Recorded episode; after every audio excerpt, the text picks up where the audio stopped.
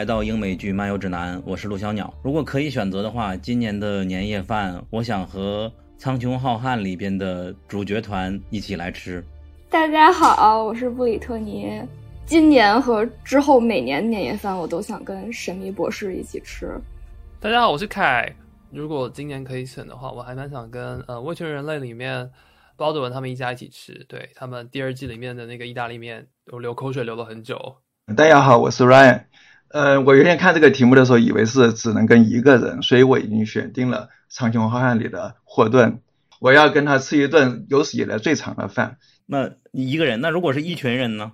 如果是一群人，我想跟《Futurama》里面的所有人一起吃。啊，飞出个未来。如果是一群人的话，我还蛮想在 Upload 上载新生的那个系统里面，对，看可能有一些更新奇的。用餐体验，那你付不起那个钱，主要是。我觉得好像每一部科幻作品里面都是一个飞船上的船员都像一家人一样，特别紧密的一个团体，所以加入他们吃应该都挺开心，挺有家庭的氛围的。那好的，之所以问大家这个问题呢，是因为我们这期节目是受到丢丢科幻电波的邀请，参与到了二零二二年的科幻春晚的博客联动的计划，不止我们一期节目。我们的上期节目，大家可以去听知名的文化类节目，叫《文化有限》。然后大家听完我们这期节目，下一期节目你们可以去听惊奇电台。所以说，我们是夹在他们两个之间来发布的一期节目，他们也都会聊有关科幻相关的科幻春晚的一个话题，就是希望这么几档播客能和你们一起来在春节期间一起吃个年夜饭，陪伴大家吧。你们可以在四字平台的科幻春晚页面上收听到本届的科幻春晚的全部的内容。感谢丢丢科幻电波的邀请，因为我们之前也发起过一个播客入侵瑞克和莫蒂宇宙计划吧，应该是这个计划，我自己发起的都忘了。他们这次发起的就是一个年夜饭的计划，主题叫做“添双筷子”嘛，就是我们自己做年夜饭，能够把他们请来添一双筷子，还蛮有意思的，比较符合春节的主题。然后回到正题，我们今天的这期节目，一方面是参加了这个联动的话题，另一方面也是。感谢这个话题帮我们开启了我们一个新的系列，就是科幻剧集的系列。我们今天就是科幻盘点零零一。其实这个系列在我们英美剧漫游指南里边有一个非常久的群，就是科幻群。你在后台里回复 sci-fi 这个英文就能够看到那个群的入口。这个群最初是因为苍穹浩瀚来建立的，后来变成了一个泛科幻剧的爱好者的群。我们群里群友看过的科幻剧就非常的多嘛，还曾经列过一个接龙，列出了上百部剧。当然不一定是质量有多好了，因为二十世纪往后优秀的科幻剧还是不是特别特别的多的。所以说，我们就打算从那么几百部科幻剧里边筛选出来我们最想要和大家推荐的，邀请最合适的人，以系列的方式一期一期的在节目里聊。刚刚大家已经听到我们有一个新的嘉宾，叫做 Ryan。他在我们科幻群里叫 It Reaches Out 这个 ID，他是与《苍穹浩瀚》这个剧有相关的。同时呢，他也是我们群里边可以说是最懂《苍穹浩瀚》的一个群友了。然后他在豆瓣里写了前几季的剧情梳理，还写了小说后边的剧情。因为《苍穹浩瀚》一共有九本小说吧，现在大结局刚拍完了前六本，最后三本目前是没有制作计划的，不知道后边会不会再有一些情愿计划让他复活，不确定了。好的，那欢迎 Rain，你再你来说说。呃，因为是新嘉宾，请 Ryan 以自己的方式再介绍一下自己。首先说你的 ID 什么意思呀？嗯，大家好，我叫 Ryan，我的 ID It Reaches Out 是来自于《长江浩瀚》第四部，呃，米勒的视角，实际上是原分子化的米勒，他在后台不停的查询当初原分子文明消失的原因，这以插曲的形式，也就是 interlude 的形式，在第四部里面，呃，反复出现。然后反复出现里面最多的一句话就是 it reaches out，嗯，因为它已经变成以原分子形式存在了，那么呢，它的思维频率是非常高的，然后它的这个探索频率也是也速度也是非常快的，一直到第四部的结尾，它才找略微找出了一些线索。it reaches out 这个字面意思可以怎么翻译它？就是不停的向外探索。OK，如果是没有听过、没有看过《苍穹浩瀚》的听众，可能不太了解。我再补充一句，就是米勒他可能是前四季的主要人物吧，在剧里边、小说里边可能也是。他不是主角，但是却是嗯，整个《苍穹浩瀚》里最有魅力的一个角色吧。他属于是粉丝特别多，他在里边的性格和主角团那种正义感爆棚的还不太一样，所以就很受欢迎。他也是我们喜欢这部剧的一个很大的原因吧，就推荐大家去看。一会儿我们会具体来聊。然后回到今天的这个科幻剧集《零零一》这个盘点，今天的环节主要是聊四部的太空科幻。这么一看，二十年来，二十一世纪已经过二十一年了，呃，优秀的太空科幻啊，实际上还是很稀少的。然后一方面可能是因为制作成本比较高，当时的特效技术、数码技术不是很成熟，尤其是前十年很难拍出特别优秀的让大家满意的剧，和电影不太一样嘛。当然。因为《苍穹浩瀚》在上周的时候，我们今天是一月十六号，在上周的时候，它刚刚播完了第六季的第六集，也就是最终话。所以说，我们的前面的篇幅会和大家聊一聊整个这部剧集，然后结尾的时候，我们会将《苍穹浩瀚》剧集完结之后，小说的故事发生了什么，也会跟大家来聊。到时候我会有一个剧透提醒了，如果你不想听到小说后边的内容是什么，就可以停止收听，大概是这样流程。那好，我们下面正式进入正题。我想，如果以二十一世纪就是最好看的科幻剧，或者是从历史地位上来说，我们很难绕过《苍穹浩瀚》这部剧，因为我们知道魔幻剧集在二十一世纪出现的没有争议的好的，就是《冰与火之歌》这个小说嘛。包括他拍的剧集，虽然说有烂尾的成分在，但是因为他前作太优秀了嘛。而《苍穹浩瀚》，我感觉它和《冰与火之歌》是有一定的对应的。当然，可能有部分人不会觉得它能够达到《冰与火之歌》的程度，但是另一部分的声音会觉得它就是太空版的《冰火》这本小说，在国内火被传播的时候，大家就是这样来说它的。这就是我们为什么选择《苍穹浩瀚》作为我们科幻系列开篇的一个原因。它是一个无论如何你在我们近二十年内啊，我们二十一世纪已经过去二十年了，无法绕开的一部作品。然后作为我们的一个开篇，很顺理成章。当然，可能有的硬科幻的或者太空科幻的剧迷会提到《太空堡垒卡拉蒂加》这部剧，一会儿我们也会再说。但是因为它是前十年嘛，我们这是十一到二十年的《苍穹浩瀚》是这样的一个地位，大家应该心里有数了。所以说，我现在先请 Rain 他跟大家讲一下，它到底是怎样的一个故事以及相关的信息吧。这个剧集的。好的，既然我是从小说开始了解这个的，我还是简单的再说一下这个小说的地位。在我看来，《苍穹浩瀚》系列九卷就是二十一世纪一十年代最佳的科幻，没有之一。以这个小说为蓝本而改编的这六季美剧，嗯，也应该是二十一世纪一十年代最佳的美剧。但是这个我没有很多的底气，这并不是因为我觉得它不好，而是因为我看的美剧不够多，我不能说它比我没看过的美剧更好。这个美剧它的大背景是人类殖民到了太阳系的各个角落，到了火星，到了小行星带。嗯，听起来像有点像个传统的太空歌剧或者是政治剧，但是它与传统的太空歌剧有两点不同。第一，它是新太空歌剧，它的科幻非常硬。它没有星战里面那种光剑，也没有太空堡垒卡莱迪亚里面那种莫名其妙的重力生成装置。太空战机怎么在这个失重状态下在跑道上降落？这种呃莫名其妙的这个这个原理，它都没有。它的飞船前半段加速，后半段减速，完全符合物理定律。但是如果把太空歌剧写的太硬了，就显得有点干巴。那么它引入的神秘元素是原分子，这个原分子是来自于外太空的一种未知的科技技术。不仅如此，这个原分子还有一个更加神秘的敌人，似乎把对于人类来说看起来技术高到仿佛魔法的原分子们给毁灭掉了。那么这两位天神斗法，他们到底有什么样的背景？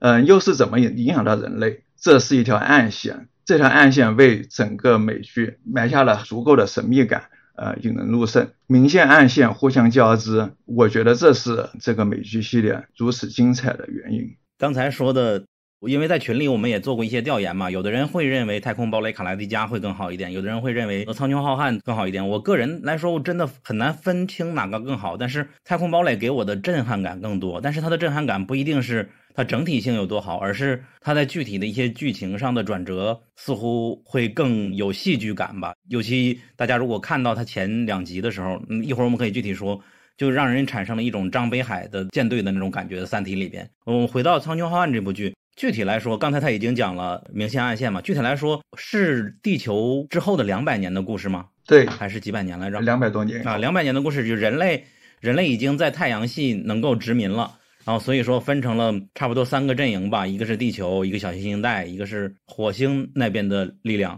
然后小行星带那边力量可以对照到我们，比如说现在的中东地区，好像是有这种说法，就是他们那边资源是短缺的，因为毕竟不像有地球这样丰饶。火星那边因为科技特别发达，像一个超级的大企业一样，也有很丰富的资源。只有小行星带是夹在中间，像少数族裔一样也受苦。这个政治势力和我们的现实社会有一定的连接。然后，整个故事是在这个大的背景下，从一个失踪女孩的寻找的故事开始的嘛，所以说就产生了两条线，一条线是那个女孩在小行星带里边失踪了，那个警探就刚才瑞恩说的米勒去寻找她；另外一条线就是我们的主人公霍顿的船，他本来是个运兵船，途中接到了什么求救信号，有有一定的遭遇，最终他。也导向了那个小女孩的命运的那一点。然后那个米勒和这个霍顿汇总以后，发现了一个巨大的阴谋。这个就是整个《苍穹浩瀚》第一季的一个故事嘛。那个巨大的阴谋看起来确实让我们觉得非常的震撼，也是许多人开始深爱这部剧的一个原因吧。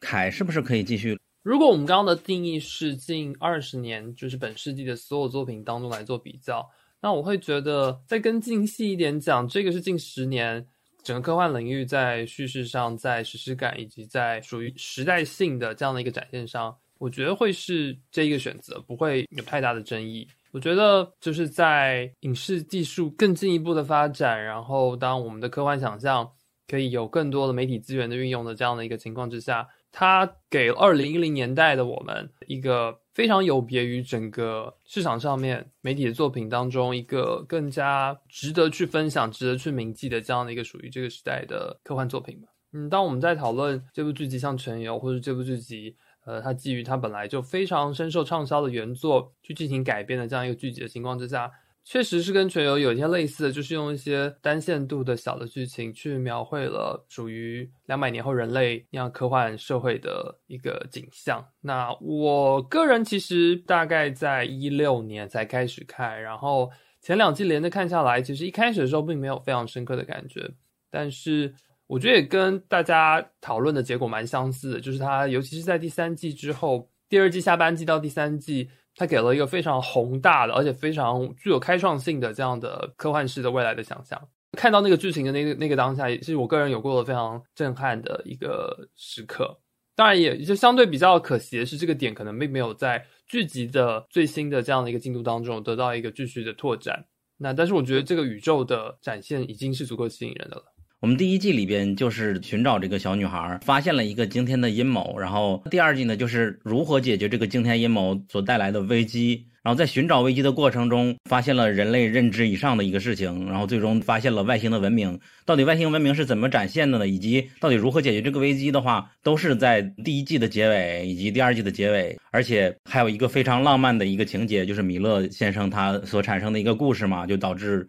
这个科幻和人文结合的 特别好，就我们就特别特别的喜欢，有许多人被里边的爱情所感动吧，可以这么说。然后第三季、第四季就相当于外星文明开始了，我们该如何与外星文明去了解它、认知它，以及如何定位我们自己，往上一点点的，它拓宽的范围，嗯，我感觉还是在别的科幻作品里，实际确实很少见到这种认知上的升级吧。我印象中唯一好像能够描摸出这种感觉的，反而是湮灭给我一种同样的震撼。外星文明是这样的一个效果，而苍穹浩瀚它给了另外一种答案，也是非常非常的棒。其实我们这个全六季的这个故事，它在一直到六季完结，也没有拓宽到整个的宇宙和外星文明有多大的对抗层面，整体上还是因为人类现存遗留的一些政治问题。当然，其中有一季是他们去探险了一个可能会有外星文明来过的一个星球，然后在这个经历里面发现了更多的宇宙的秘密。当然，有的观众会觉得四五六季没有前三季给的震撼感那么多，但是到第六季大结局的时候，我相信许多观众和我们都会非常的满意吧。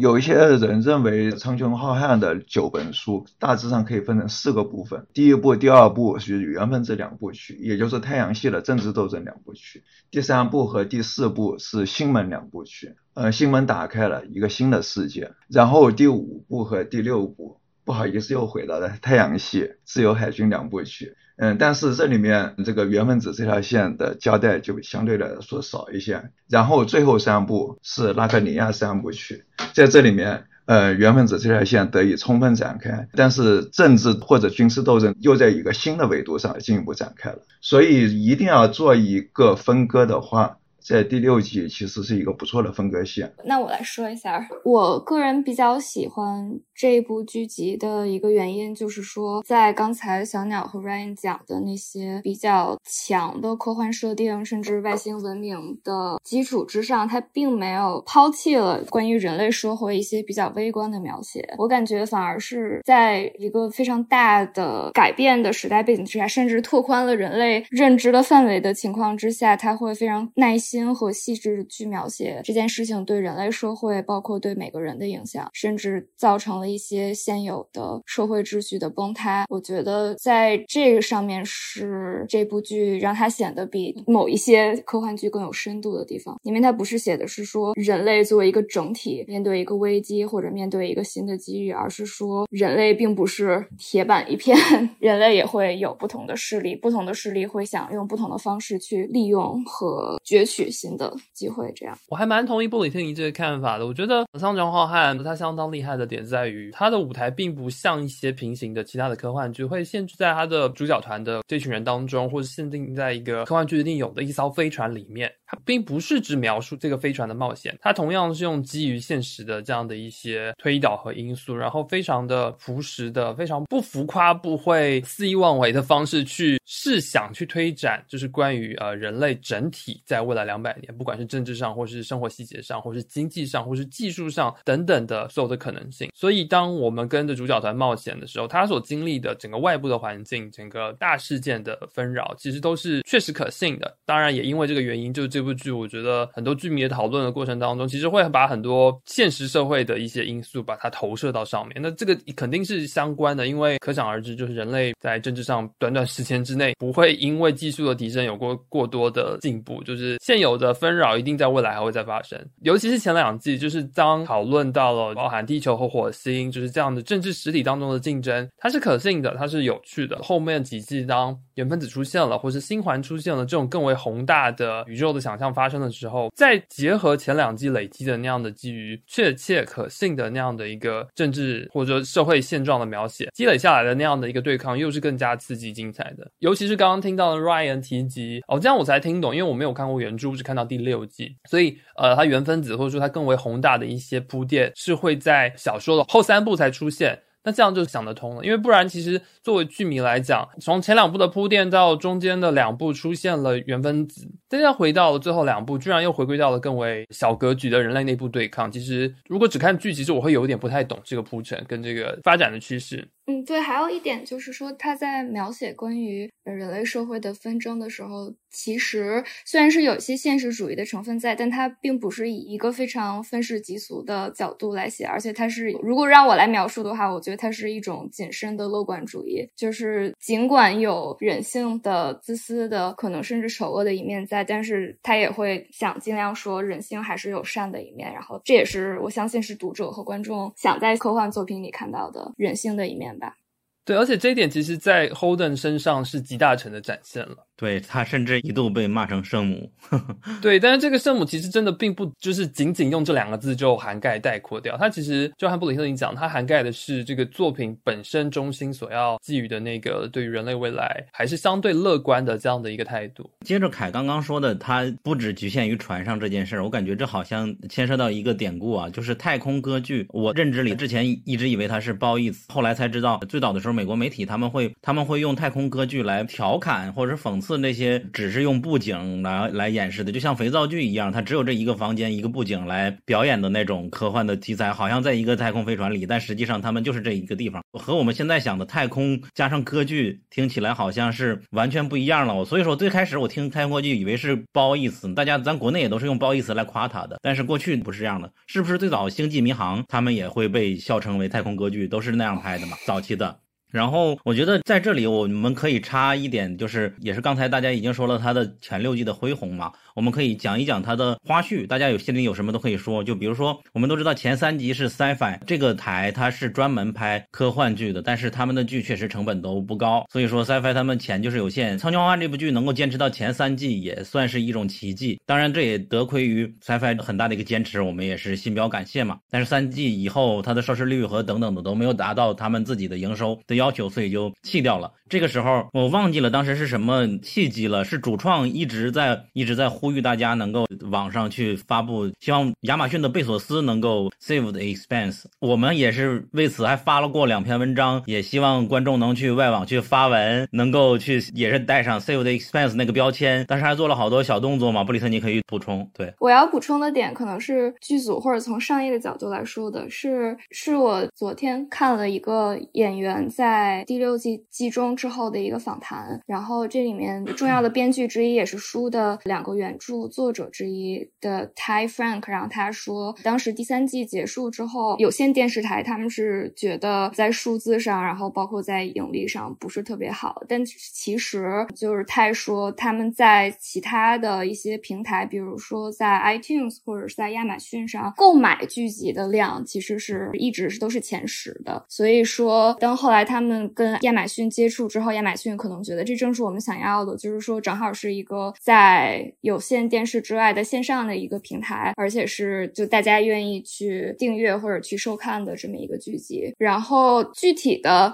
亚马逊宣布这个剧就被他们接收，应该是在这个剧被呃 Sci-Fi 宣布不再续订之后的两个半月的时间，大概是。当时有一个会，那个会的视频我前几天还看了，很感动。那个会上就是贝索斯说，我现在官方宣布我们要续订这个了。当然手续我们那边还在，我的下属还在做。然后那几个主创就开始很欢呼嘛。当然他是暗搓搓的一直在推特上让大家去参与这个活动。对他们一直有联系。当时连续好久啊，他们在亚马逊的大楼上天空租飞机，在上面悬挂横幅，写着 “Save the expense”。后来他们还又租了一个 Rosie 的模型，就是我们这个剧里边飞船的模型，给。他们升到了真的地球外的太空，然后让他去环行了一段时间，然后又下来。反正这些东西都是为了让贝索斯看到。我不记得大家什么时候知道贝索斯喜欢这部剧的，反正知道了以后，大家就拿这个来作为安利剧的一个手段嘛。都说贝索斯喜欢看，你们去看吧。我可以说一下这个 Save the Expense 这个背景。当初 Sci-Fi 因为各种原因宣布放弃这个剧集之后，刚才你们也说了，主创还有主要演员在社交媒体上也发表了很多看法，但是这并不是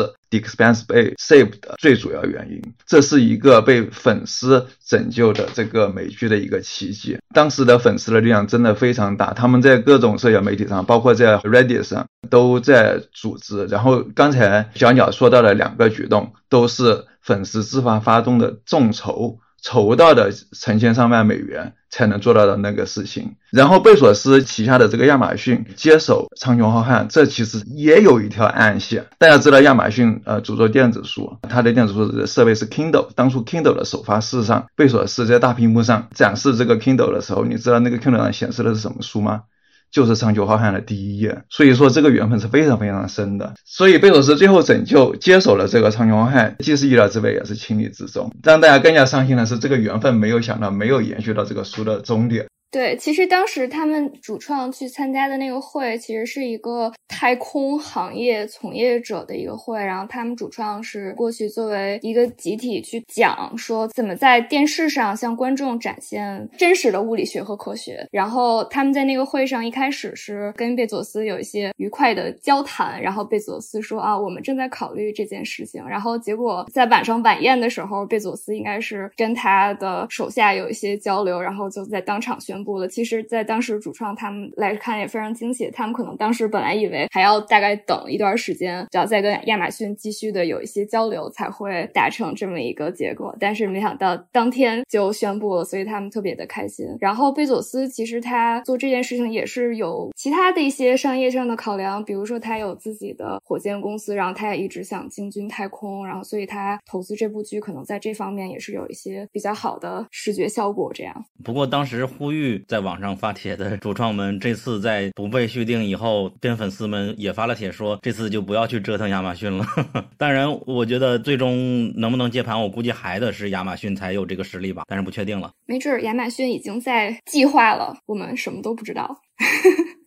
乐观主义不会的，我感觉这次就。每个人说一下你们最喜欢的人物是哪一个啊？最喜欢的可能是芭比和那个艾莫斯这两个是最受欢迎的，不是我个人喜欢的。以前其实有过投票的，投票前几名就像你刚才说的那样，男一号 Holden 的这个排名反而不是特别高，但我个人我还是最喜欢 Holden 的，因为他贵在真实，不像其他的主角或者主要的 POV 人物都是有显赫的背景，Holden 一介平民，他是一个嫩头青。刚刚参加了地球的海军，所谓 U N Navy U N N 没多久就因为正义感顶撞上司，被革除军职，怎么办呢？只能跑货运。跑到一个呃运兵船上去运运兵，主角团其他几个人为什么会流落到这个运兵船上？他们的背景就会更加曲折、更加神秘，但是也更加强大一些。但是霍顿真的是没有什么背景，就这么一个没有什么背景、除了正义感啥都没有的一个愣头青，到最后他能够影响整个太阳系的政治军事局势，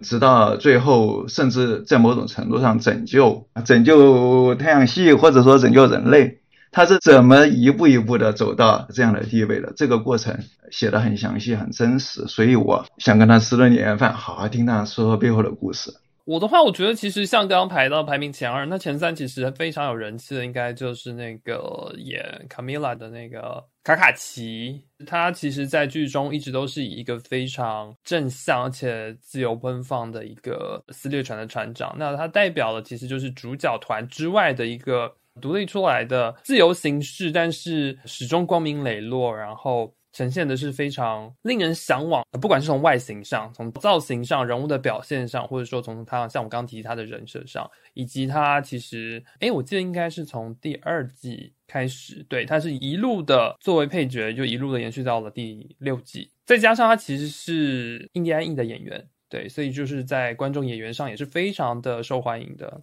对我最喜欢的角色也是 Drummer，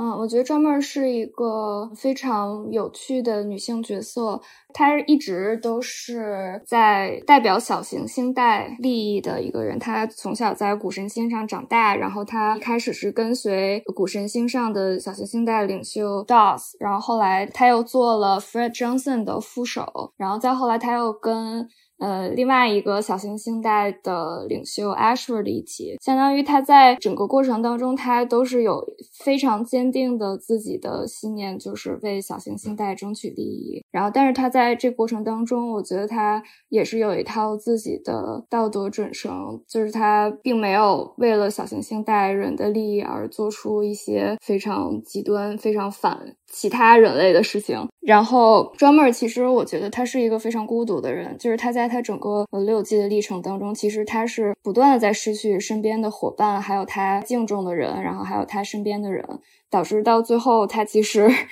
有点类似于孤家寡人的一个角色。但是他还是一直都很坚强，然后再去接受吧，再去接受，然后也去舔舐自己的伤口，然后最后做出了一些我觉得以他的角度来说，以非常伟大的一些决定。好的，呃，听众朋友们请注意啊，以上就是我们认为你可以在不看剧的情况下就可以听的一些非剧透的内容。呃，为什么这么说？因为也是因为你在没有看剧的时候，你听这些人物，你也不知道是谁。实际上，我们说的是相对模糊的，不会有一些关键的。听到我们这些节目，你就可以去直接看剧了。那接下来有关第六季，也就是最终季的内容的讨论，和第六季以后还没有拍的，呃，也不一定有机会拍的小说的内容讨论，你可以在本期节目的最后的三十分钟左右去看。然后我们会在 show notes 那个文稿里边标记具体的时间，你们可以去那里。那下一部剧就是被我个人以及我们群里许多人会觉得是神作，可以和《苍穹花》来媲美的一部剧，叫做《太空堡垒卡拉迪加》。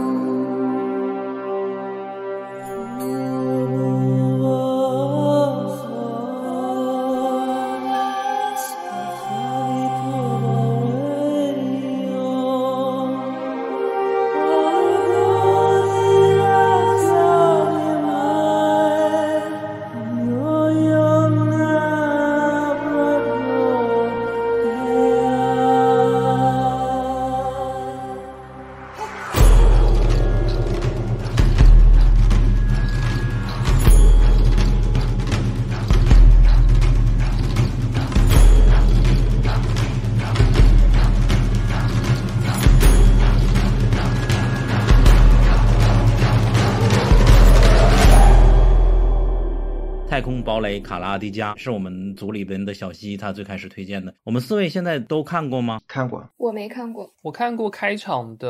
哦，那那开场也确实非常吸引人了。是我想应该怎么跟大家简单的介绍呢？它依然也是二十一世纪第一个十年最伟大的科幻剧，我觉得这么定义是没有什么问题的。今天我们说的都好伟大呀。然后它比较适合你入口的原因是，它是有一部迷你剧，然后加上四季的正片。四季的正片每一季好像十几还是二十集，我忘了。但迷你剧好像只有两集，每集有一两小时的样子吧。它那那两小时真的是让人停不下来的感觉。这部剧也在一零年之前那个年代拿了艾美奖各种奖项吧。主要故事讲的就是人类殖民了十二个星球，然后他们还创造了叫赛昂人的一种人工智能，想要服务让自己过得更好嘛。结果那些人工智能觉醒了，这一听起来好像和我们现在有许多科幻有接近的地方。然后觉醒之后，他们就开始对人类发起战争，双方打起来，然后后最后签订了一个停战协议，自己分治在不同的地方。我现在讲的这个剧情也是整个的这个剧的一个历史背景，就是他们每隔一段时间就会在某一个固定的地方开会，然后聊一下接下来他们双方要怎样的合作，互相不侵犯之类的。但是突然有一天，那个赛昂人四十年没有出现，然后出现之后是一个非常美丽的赛昂人女士来和他们来见面，结果就导致了整个的赛昂人的一个对人类这十二个殖民星球的一个反攻计划。当时这十二个殖民星球都有自己的舰队对嘛，大多数的舰队都被 hack 了嘛，没有办法操作，最终被摧毁，只剩下一个星球里边的叫做卡拉迪加的星舰躲过了这种控制，然后他就如何反攻，如何逃脱他们的追杀，他们就反复的在各种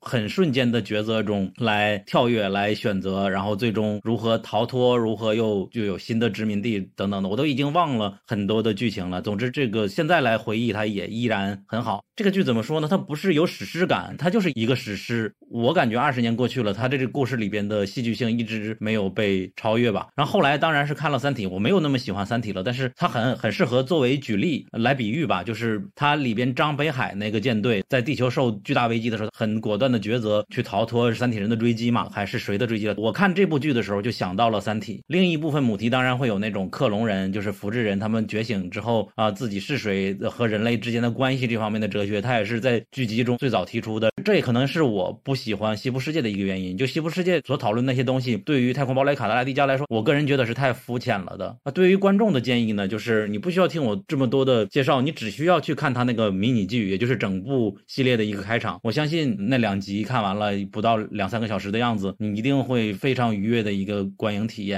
然后剩下看过的人谁可以补充？瑞安，你先补充。呃，我们也可以说这个也是一个太空歌剧，但是我我个人认为它是介于旧时代的太空科幻或者说太空歌剧与新时代的最新的这个太空歌剧，也就是呃长久浩瀚之间的一个过渡，或者说从二十一世纪第一个十年来呃的角度来看，是当时的新太空歌剧。它在刚才小鸟说的这样一个很很宏大的这个背景设定下，剧情呢逐逐渐解解开。每一季都有每一季的这个主题，甚至是每一集都有每一集的主题，所以你看到哪里结束也不会有太大的损失。但是如果你真的看进去了，你想追寻谜底的这个好奇心，那么也还会促使你继续看下去。但是你如果不想看的话，看到某一集结束也会有一个相当满意的一个收官吧。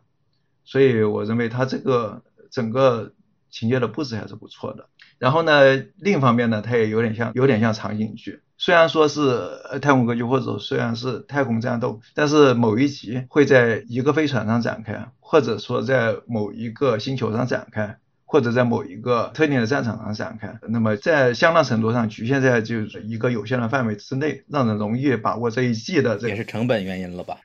可能也是。那么这个情节也也不那么难追，也不会太烧脑。但是强转折的地方还是蛮多的，尤其是这里边它和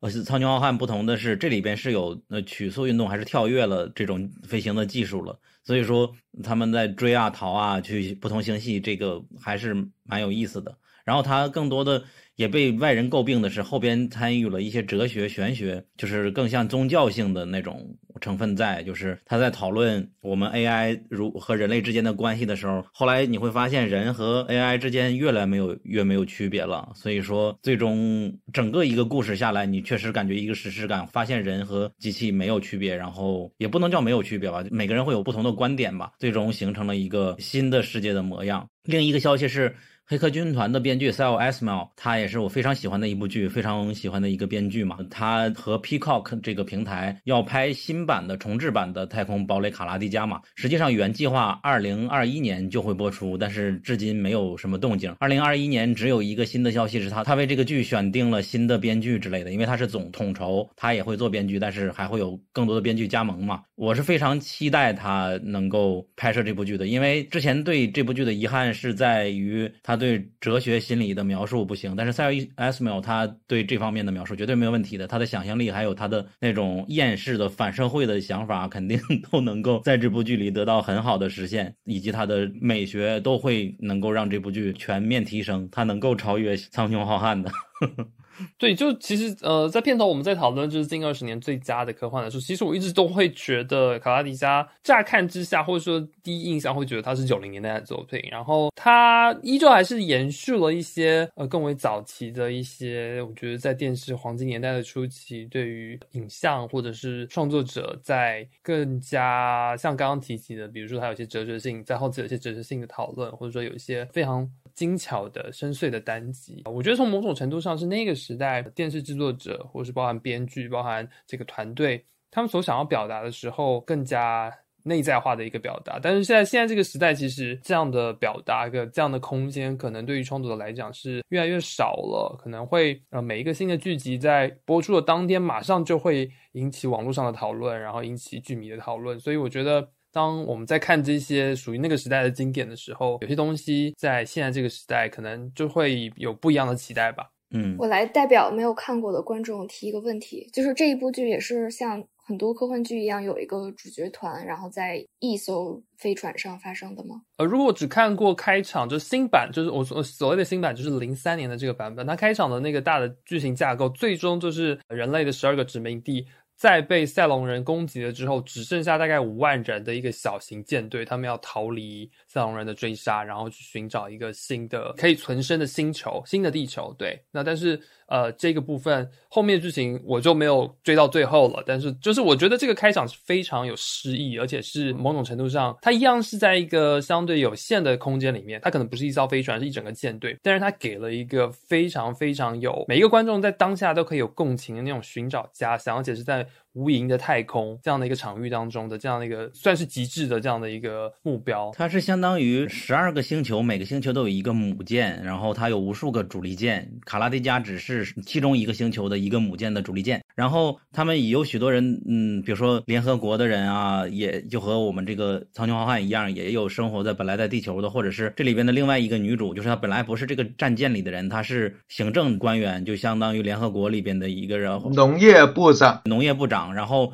因为地球，呃，不是他们那个十二个殖民星球之一，他们的球被炸了，呃，联合国秘书长已经没有了，然后他就担任了整个的总统还主席，我已经忘了，所以说。整个这个故事，两个最大的官衔的人就是他和这个战舰的将军这两个人之间的一个博弈。那个女性就作为总统，她就非常有政治智慧，她确实是在许多方面都很很厉害，厉害很厉害。尤其是从她接任开始，就是非常吸引。另外一个部分就是地球防御的那个科学家，他虽然说是被那个赛赛隆人给骗了，但是后来他有很多的剧情，所以说最终他们都生活在这个舰队里边，但是他们来自于不同的领域的人，大概是这样的一个设定和故事。那好，我们如果没有补充的话，我们这部就简单跟大家介绍到这里。当然，我一方面期待，另一方面我也非常推荐，哪怕你不会看完最后这部，你可以看完前两集那个迷你剧，真的很值得来看。然后今天在准备节目的时候，我惊讶的发现，B 站上这是在二零二二年，居然有一个 UP 主，忘记他叫什么了，他开始做。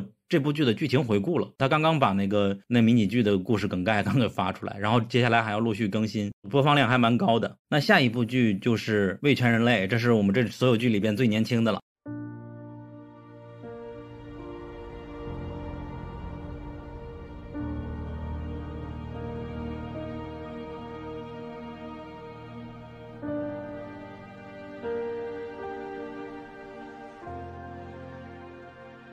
我们的微博、微信公众号和小红书都叫英美剧漫游指南。微博和小红书会发布新鲜的英美剧资讯和新剧观感，微信公众号则只会推荐我们认为非常好看的剧。另外，我们还有播客听众群，可以在公众号后台回复 “Killing TV” 找到入口。k i l l i n g t v。《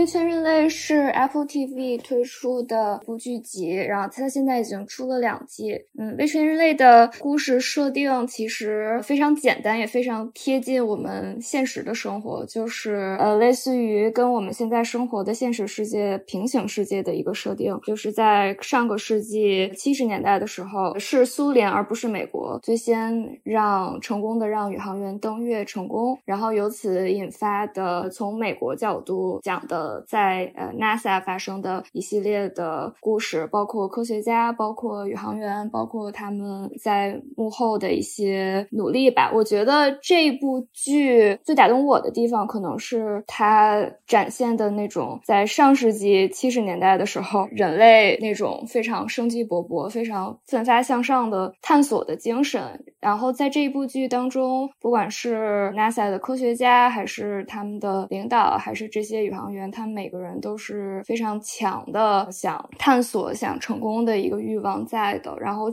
从这点来看，我觉得是跟现在这样一个丧文化形成了很鲜明的对比。然后在第二季的时候，相当于是因为两个阵营——苏联阵营和西方阵营——他们的竞争的加剧，导致了人类科技不断的发展，然后比我们现在的太空探索的技术已经高一些了。然后这时候我们在月球上两。方势力都建立了基地，又产生了争夺资源的一些冲突，然后以至于到第二季结尾给了第三季一个预告，就是说人类在过了十呃十年之后，在九十年代已经登陆了火星。其实看的时候是感觉有一种非常宏大、气势磅礴的感觉。然后我想说的是，这里面它虽然你听这个标题为全人类，包括他是从美国的人的角度讲，你可能会觉得它是带有一种很强的西方历史形态在。的一部作品，但其实从我个人看，这个编剧他们写的时候，还是带着一种非常中立，甚至有一些批判的态度来看当时冷战的一些思维模式。然后这种冷战或者这种不同势力相互不信任，然后相互猜忌，导致最后共同付出代价的这种形式，其实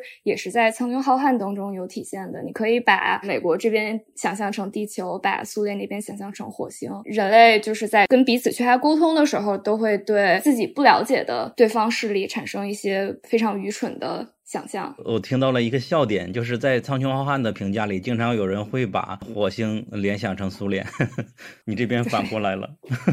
其实这一点在很多的科幻作品当中都会有体现，其实就是两种两种不同的人类社会存在的形式吧。一种是所谓的更加的自由，或者是更加个人主义的一种集合形式，然后另外一种就是像苏联、像火星那样，就是更加集权，然后更加军事化管理的一种社会存在形式。在很多时候，其实是一种融合。我觉得最后，嗯，对你来说，凯，他最吸引你的点是什么？我其实回想了一下，对我来讲，当然，呃，表象的，它是最让我吸引点的是那些在历史剧中看科幻的这样的一种曾经的妄想，又是历史迷又是科幻迷，这个东西对我来说可以说是非常有趣的，而且它是一个架空历史。但是更深层次的，我其实我觉得，就它整个剧集的主题其实是六十年代以美国为主的这些科幻先锋。对，当然第二季之后，这些先锋就进展到了中年八十年代，然后同时跟他们竞争的是属于苏联。属于红色势力那一方的科幻先锋，那就是这一批的科幻先锋，其实在现实的人类历史上，本来就为现有的人类文明在太空领域的发展，真实的奠定了不可磨灭的第一步。所以，对于那一票人的更加有戏剧化的描述，其实我觉得对于现在去展望太空的未来是非常有值得打动人心的。我就常常会想到了那个我在看这个这部剧第一季的时候，我会常常想到巴斯光年，就是那个巴斯奥尔德林，他曾经讲过的一句话。巴斯奥尔德林就是在啊阿姆斯壮。后面第二位登上月球的美国宇航员，就人类历史上第二位登上登上月球的人类宇航员。他在前几年的时候曾经受过一个专访，就是说你们承诺过火星殖民，我却得到了 Facebook。然后这句话是对于硅谷流传已久的一句名言的戏讽，就是说说好三十年了就会发明会飞的汽车。结果最后只得到了一百四十个字。所以对他来讲，或者说对于一些以那个年代的科学人、科技人的视角来看，可能人类的科技是不是走偏了，或者说我们在，所以我们永远也不会碰到原分子的。对对的，那个那个那个年代，现在这个时代可能相对来讲，并不是一个那么具有呃向心力、凝聚力以及乐观以及有共同目标的那样的一个时代。所以我觉得这个点，这个就让我更加感动的地方。好像也是因为冷战的原因，我不知道这个观点对不对啊？就是呃，美国舆论经常会说国家的政府。把预算都放到了太空里边，经常会有这种批评。所以说，国家的预算对太空上的投放，往往是更加有有更多的阻力的，不是那么好投入的。你说在冷战还是说在现在？我说冷战的原因导致了现在大家会更审慎的看太空的经费。也确实就是呃，那个年代人类文明会有这么长足的，不管是在全方面技术上的革新，两大强权之间的竞争，以及相互觉得会被对方所消灭的那个紧迫感，是一个非常大的动因。那布里特尼觉得这部剧最吸引你的是什么？也是和凯一样喜欢它的历史感和科幻结合吗？对，我觉得可能更多的是有很多时候我们说以史为鉴，然后这一部可能是通过这个假想的这个。Alternative history 架空历史，然后让现在的人可以有一些反思吧。我的感觉是，不光是就是科技、太空技术的发展，可能还有更多的是，比如说现在美国最大的敌人已经从苏联变成了中国。我们作为中国人，或者美国人作为美国人，他们应该怎么去思考两个世界上最大国家之间的可能的利益的冲突？然后又应该去怎么用一种和平的方式一起去探索，然后一起去获取利益？这样，比如说，其实，在《为全人类》第二季结尾的时候，它其实是有一个类似于古巴危机的事件的发生，就是苏联和美国他们之间真的嗯爆发了非常严重的冲突，然后这个时候这个主角团。可能不止主角一个人，他们都面临了一些选择。然后他们这些人在突然得到了很大权力的情况之下，他们是怎么去化解这个危机，然后让它真的成为一次危机，而不是成为一次大战的开始，也是很值得人深思的。呃，科幻这个角度反而不是你们喜欢它的一个原因，是吧？但有一个非常好的优点，就是它的画面。对，我觉得从科幻的角度来说，其实前两季的话，剧中的。时间线刚刚进展到八十年代，其实它并没有超越现在人类已有的科技。然后目前为止的剧情都是发生在地球或者月球之上。但是让人非常期待的是第三季，然后将会进展到火星的那个时候，我们能看到更多的有幻想的元素在。而不是跟更跟现实贴近的故事。然后这部剧还有一个特点，就是说它的就像苍跟《苍穹浩瀚》一样，它关于物理和太空的描写是非常准确的。很显然是他们是请了非常专业的人士来进行呃当顾问，然后才写出来的情节。所以大家不用担心，就是它会有一些非常不合理的剧情或者是情况出现。对，我觉得他这部剧，呃，他的受到关注以及他的高质量，其实是某种程度上也拓展了，就是所谓传统科幻主题的边界。就是当我们觉得科学幻想类的作品，其实我完全理可以理解小鸟刚刚所讲的，它是不是就不太那么科幻？但是换句话讲说，基于科学的严谨的相对，基于相对科学严谨的这样的一个想象，对于过往的。一些落后技术的这样的一个想象，算不算是科幻？或者说，在我们去想象人类历史上不同的科技术的点法这样的一个故事的描绘，算不算科幻？我觉得其实大的范畴之内都可以算，而且它其实也都没有脱离了就是科幻这个主题之下对于科学的严谨，以及对于这种比较冷硬，然后比较讲究因果的这样的一个叙事结果。呃，我记得最开始我们是没有这么看好这部剧的。后来因为凯在群里经常嘶吼说它很好看，你还记得当时是因为什么原因嘶吼的吗？记得我刚开始看第一季，我就是某一些场面，或者说某一个那个时间点，个人其实会看到那种热泪盈眶的感觉。我也是。然后也不只是你，因为媒体还网友他们在你欢呼的时候，他们也在欢呼，所以说确实戳中了一部分的人的点，就是有一种荡气回肠的感觉，经常。哦。哦，对，还得说一句，他的编剧就是《太空堡垒卡拉蒂加》的编剧，这也是在昨天我们录节目里小鱼干说的。是，而且而且我真的觉得，就是呃，你是需要带入到你对于现代人类科技社会的一个大体上的一个价值判断，你再去看，就这个剧其实是有时代意义的。然后，甚至我觉得它脱离了现在这个时代。它如果放到，比如说在十年前播，在呃我们现在信息网络没有这么强大，大家没有每天低头用手机，或者说社会没有在现在这个资讯爆炸这么纷扰的这个情况之下，你脱离这个场域去理解这个剧，其实是会非常不同的感觉。然后我觉得创作者或者说呃这部剧集，他们就是其实潜移默化的也有想表达这个东西。而且所以最好玩的就是这个剧是苹果投资的，对，明明大家都在用苹果手机在对，嗯哼。我们第一部是《苍穹浩瀚》，第二部是《太空堡垒卡莱迪加》，第三部是《为全人类》。这么数来，我们最终算来算去，太空科幻能够让我们推荐的，可能是因为我们眼界太窄了，所以说没有找到第五部。那只剩下最后一部了，就是《萤火虫》。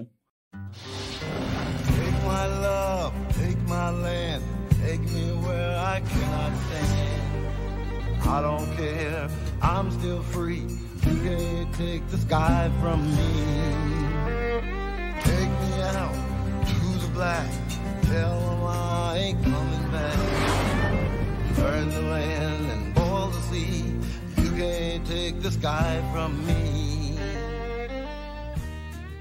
这部剧应该怎么定位呢？我没有那么建议所有人去看完它，但是你是可以去放着轻松的心态去了解一下它，去看一下它。它每集是很好看的。我不知道这个类比对不对啊？就是在太空和西部相结合的这些剧集里边，你看前一段时间拍砸了一个《星际牛仔》那个动画的 Netflix 真人版，好像就很少找到西部片和太空片的结合了。除非那个曼达洛人算上，那是让我们很满意的一部。否则你要再找这种场景的一个太空科幻加西部片的结合，那只有《萤火虫》这一部剧了。因为它讲的就是一个像西部牛仔的一样，在太空中冒险的人，他去不同的星球，然后执行任务。最终他发现了一个阴谋。这个说法和我们的《苍穹浩瀚》好像啊，好像我们提的这些剧里，许多都是因为一个平平无奇的一个船长舰长，最终发现了一个阴谋的故事。萤火虫它的设定其实，如果这么看来是跟太空堡垒有一些相似的，也是在一次大战之后，这些剩下的一些抵抗势力或者失败的一方，然后他们的人散落在一些小的飞船上的故事。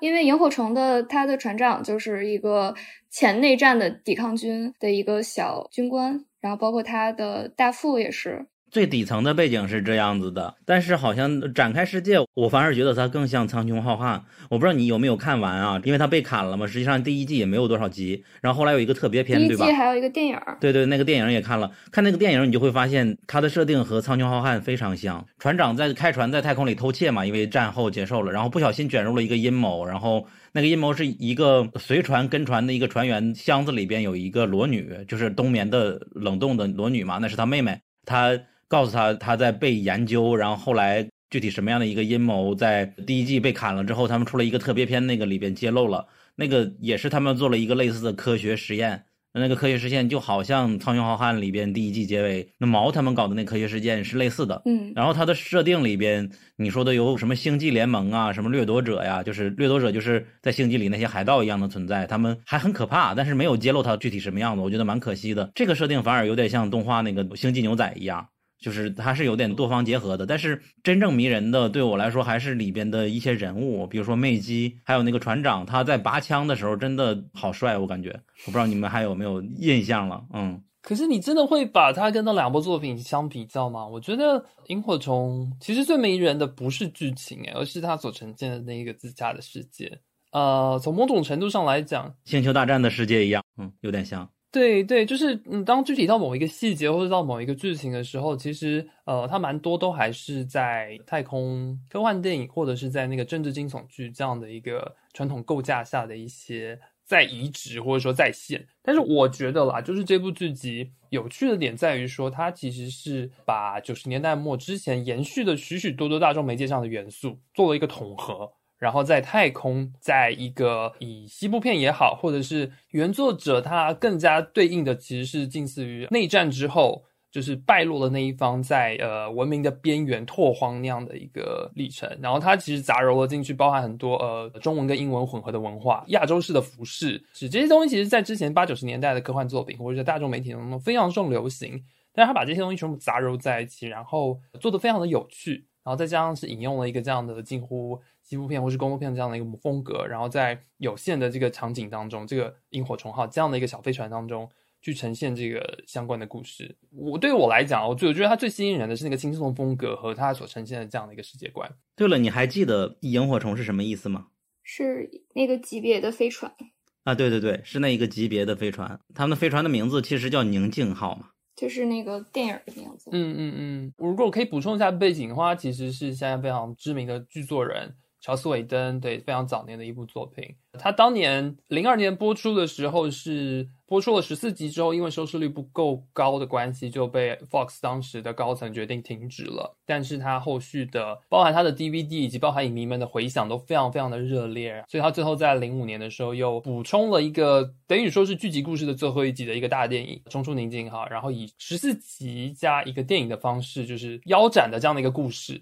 反正从我个人来讲，我最早知道这部剧其实也是通过那个 Big Bang Theory。那个 Sheldon 一天到晚在讲这部剧，我觉得从某种程度上来讲，它被腰斩，它才会变成科幻经典。有一个部分程度上是因为这样，它才得到了现在这么高的一个地位。我相信很多人会骂你的，嗯，因为那个年代能够拍出这个剧就很奇迹的样子。我记得当年我看的时候，最吸引我的是是成员之间的那种家人一般的感情和羁绊吧。对，我觉得这可能也是这个主创他在其他作品当中也会。喜欢使用的一个元素就是家庭，还有温情这种感觉的，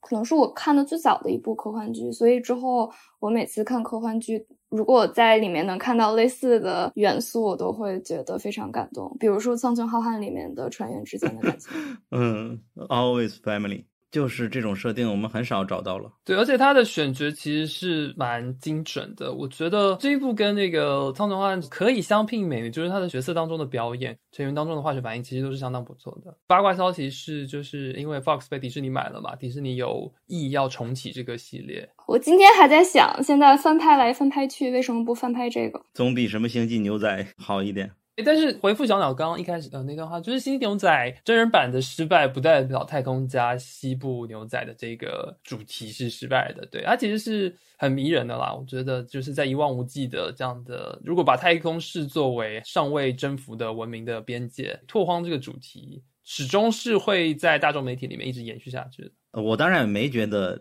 这种太空星际牛仔之类的不不能拍出好的真人作品来。OK，倒不至于。但是我觉得它有一个限定，当代不太适应的就是它的故事，如果是一个单元剧，每集一个任务一个故事这种情节，在当下好像不太会容易被人喜欢了。现在一般都是要一个强的主线才能让一个剧延续下去。如果是线上平台的话是这样。但是如果是像曼达洛人那样更为轻的方式，也是可以尝试看看。嗯，但是它这个别的方面是全方位的很好，所以说导致了可以忽略它单元剧的性质。所以我就在想，怎么跟听众来推荐一个这么老的剧，并且还被砍掉的剧呢？我感觉它现在看来反而像下饭剧一样的东西。我觉得你能够通过这个剧里感受到太空科幻里边最初代的 O.G 是什么样子的。我觉得萤火虫其实就如果现在来看的话，可能有些人觉得啊，就是设定有些老套，或者是说它可能没有那么有新意。所以就如果说你想看一个比较轻松的，然后科幻单元剧的话，是可以看轻松温情向的。然后如果说喜欢看那种脑洞比较大的科幻单元剧，就可以看《神秘博士》。终于还是没有放过《神秘博士》。OK，那。今天的太空科幻盘点我们就到这里啊。本来我们在录之前其实没有太想好到底该如何展开我们的科幻剧集盘点的方式，但是因为录着录着我们会发现，既然前四部都是太空科幻，那我们就按系列的方式来做吧。下一次我们再找一个新的分类，不知道什么分类能够装上神秘博士呢？可以和大家再聊一聊。然后我们选择的二十一世纪的前二十年里边优秀的太空科幻，目前来说我们的眼界有限，只找到了这四部：苍穹浩瀚、太空堡垒卡拉蒂加、萤火虫、宁静号和味全人类。如果你还有其他的推荐，比如说星际迷航系列，应该有人也会评论，或者你有别的其他的剧集的推荐，总之你可以在评论区告诉我们，来提醒我们。如果没有覆盖到你心爱的那种太空科幻剧，很抱歉。然后这里边动画我们也没选上嘛，这是我们有意没有选上的。OK，好，欢迎来到《苍穹浩瀚》的剧透环节。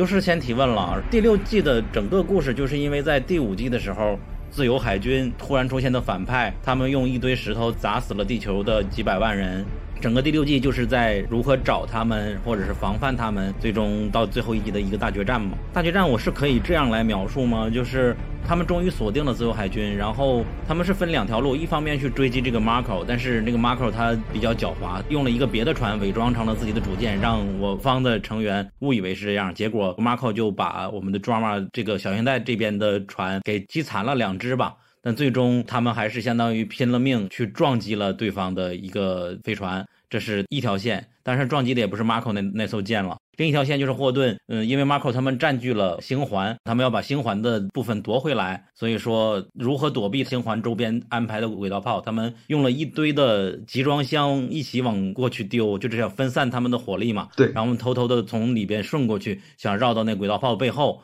最终，无论是刚才说的和 drama 那个牺牲那一场，和后边的轨道炮狙击这一场，在那个太空的基地上近地战，这两个氛围都做的特别特别的棒。嗯，大概是这样的一个过程吗？我不知道谋略是这样的吗？对，基本是这样的。但是最后的 killing blow 还是靠发现了这个科学规律，发现这个星门有一个阈值，然后霍顿甚至一时冲动，是正义感爆想把这个原理分享给自由海军，幸好被阿巴萨罗给阻止了，这也成为最后决胜的关键一环。就是每当有船通过星门的时候，这个阈值就会抬升，抬升到一定高度的时候，就是或者换句话说，通过星门的这个飞船的密度。呃，高到一定程度的时候，后面再通过的这个飞船就会消失，就会被第二个神秘文明给毁灭掉，就是那个光球文明。因为它分为原分子文明和光球文明嘛，相当于原分子文明是被光球文明曾经消灭的，在前几季的时候，这我们揭示了这个背后的之前的宇宙的故事。所以说是相当于 Marco 的飞船，他们进入那个呃星环了吗？还是没有进入，就直接被光球文明消灭了的？呃，他们是被霍顿所在的主角团借光球文明之手灭掉的。他们在进的过程当中被消灭了。对的。哦。那就是说，如果没有过那个阈值，它就能正常进入的意思吗？对，哦，对，这里其实我有一个问题，因为他们最后 Naomi 他摁了那个让那个运兵船的引擎过载的那个按钮，所以才导致瞬间这个阈值达到了，并且高过了，所以才让 Marco 的船接接下来过去的时候就被消灭了。就在这里，我其实有一点不太理解，它是质量还是？能量还是怎么样？因为质量它是没有改变的，但是它突然爆炸，是因为我不太理解，就是这里面具体的什么原理。这个的话，其实拍剧的时候也改了一下。如果按书来说的话，就纯粹是质量，但是剧里面似乎他把这个能量密度也加进了这个方程式里面，哎，也增加了戏剧性。顺便说一句，因为第六季，呃，因为各种原因，它这个长度砍掉了，所以情节压缩的非常厉害。但是剧组编剧他们也尽力了，他们尽量把一些关键的情节，要么体现到前面去，要么就把它浓缩改编。比如说小行星带两位主要领导人安德森站的那个屠夫，然后还有到死，呃，一个是第六集里面才死，第二个是在第六集里面大放光彩。到了剧里面，这两个人都在第六集之前就没了，这样的话就可以省掉了很多很多情节。也省掉了演员的出场费。然后我还有一个问题是，Marco 的儿子是直接就弃船逃跑了的意思吗？对的，他就是离开他了。对的。哦，他在小说里也是符合的嘛？我以为他会有一些神操作呢。嗯，对，我们都在期待他有神操作，甚至于在第六部就这样消失之后，我们一直期待他在后三部里面再次闪亮出场。但是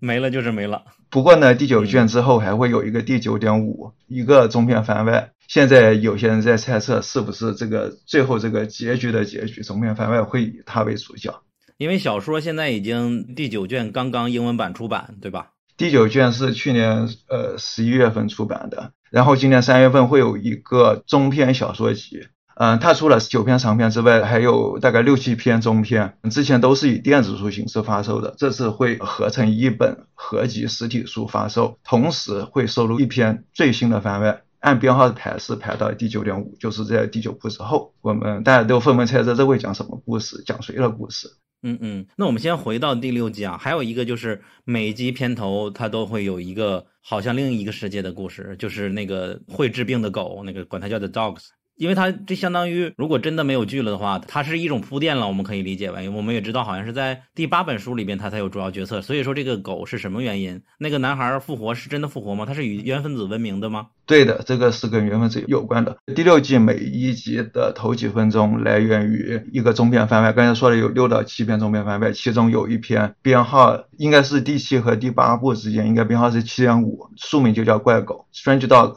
但呃，它确实是为了第八部呃埋伏笔的。但是这个伏笔有两个，你不要只看到地上的狗，你还要看到天上的建造平台，它叫 Alien Building Platform。其实通过这个蓝幽幽的光，都已经暗示了跟原分子有关系。所以那个狗就是原分子文明感染的遗留呃遗留的某某些生物。实际上，最当初火星叛军他们在一千多个星门里面，为什么别的不挑，偏偏挑了拉克里亚文明？就是因为那位将军杜亚特将军在早期探测报告里面看到了这一个星球天上，他看得到天上的这个外星建造平台。他意识到这个建造平台可能会有巨大的战略价值，所以他探讨之后的目标就选定了这个信息。所以监测平台是什么？就那建造平台，建造平台。嗯，哎，这个其实是不是要回过去谈的是第五季，就是最后的那个火星叛军？对的，第五季只提到了一点点的火星叛军，其实就是后三部书的主角。对，就是出现了一个跟叛离火星军队，然后跟 Macross 合作的一个火星舰队，然后以及包含移民舰队。预习，对他们通过 Macross 的允许，然后通过星门就进入到了拉克努尼亚的那个殖民世界。我终于知道了，原来就是他和 Marco 合作，然后最终背叛了火星，也背叛了世界的那一批人啊。对，他与其说是与 Marco 合作，不如说是欺骗和利用了 Marco。相互利用，对。第五季的主题不就是霍顿他们一直在抢那个原分子，然后米勒他们一直出现那一季，对吧？对，可是。自由海军还一直拿到那个原分子，因为那个 Fred Johnson 死亡也没有守住的那个原分子嘛，相当于。嗯，对，最太阳系最后一份原分子样本被自由海军抢去，然后交给了杜亚特将军，带到了拉克尼亚，以此交换，自由海军获得了火星叛军的一部分这个军舰和隐身黑科技，凭此跟地火联军对抗。自由海军之所以能够轰炸地球，并不是只要推陨石就行了，你推陨石过去会被灭掉的，要有隐形涂料。这是火星专有的黑科技，然后杜亚特把这个也作为交易的一部分交给了他们，但是实际上这其实只是利用自由海军的一部分，利用自由海军牵制地火全部军力，让他可以顺利叛逃，然后埋头搞基建。对，所以星环入口的那个 Medina 站，他们的轨道炮是不是也是火星叛军这边提供的？嗯，对的，是的，对，因为我看剧集第六季，第六季甚至提到那个轨道炮是有那个铝合金的技术，是可以自动建造的。我不确定是字幕上的问题还是……哦，不是，不是，是这样的。首先，那个地方叫做 Slow，呃，按霍顿的名字叫 Slow Zone，或者大家可以也可以叫它星门空间。星门空间的中心有一个叫做 Link Station，星门空间站。这个空间站是整外星科技，这个外星科技它的这个成分是非常坚硬，没有办法穿透，甚至于你没有办法焊接，所以你没有办法在上面焊上一个轨道炮。然后他们想了一个非常非常野蛮的方法，我不是焊不动吗？我就造一个巨大的金属环把你套起来。哦，套起来之后，这个金属环就是我们地球科技了，就不是外星科技了。套好之后，这个环上我就可以建轨道炮了。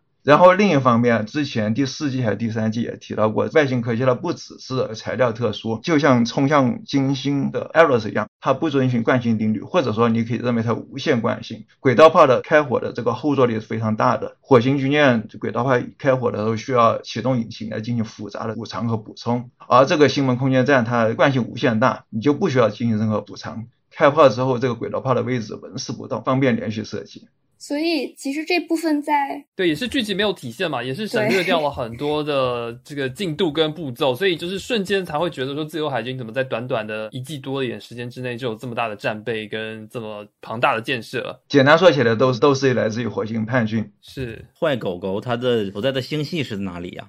就是那一千三百个星门的其中一个。就叫拉克里亚，呃，拉科尼尔。然后那意味着那就是火星叛军殖民的一个星球了吗？对，这就是火炬叛军选择了这个殖民星球。了解。其实我还有一个疑问，就是说当时至少在剧里面，就是最后 Marco 他跟杜亚特将军联系的时候，相当于是被拒绝了。拒绝他再进入拉克尼亚，是这意思吗？对的。所以如果即使他们不被 Holden 灭掉的话，他们通过了那个星门，那之后他们也其实并没有容身之地了。是的，是的，已经被利用完了，已经是弃主了。但是这集里边他打气还以为自己如日中天的样子啊，弃主都是这样的，一直到死那一刻才知道。然后，那整个最终集他们的智谋还是蛮受夸赞的。我看一个评论说，霍顿他们俩都变成了卧龙凤雏了，我都笑死了。然后他还有一个，之所以刚才布里特尼说这是一个有光明一点点的科幻，就是因为在结尾嘛。我感觉我不知道小说里也是这样写的吗？他确实给了一个新的选择，就是让小行星带的人来掌管星环的这个运输出入的这个权利。对的，这也是原著的几大震撼情节之一。呃，对，是是很震撼，因为在现实社会中，让那些真正有权威的，比如说美国，他可以说很好听的话，他们不一定真正把权力交到他们的手上。这些台词在这个剧里边最后一集已经说得很明白了，而那里边 drama 说的每一句话都很反映了主创你想表达的一些东西。然后最终霍顿和他配合了这一场演出也非常的漂亮，就真的达成了这一点。但是现实生活中，我们很遗憾没有一个霍顿或者没有一个卓玛可以能够达到这种。这也是阿巴扎尔的政治大智慧，而且也不是他的大智慧第一次体现。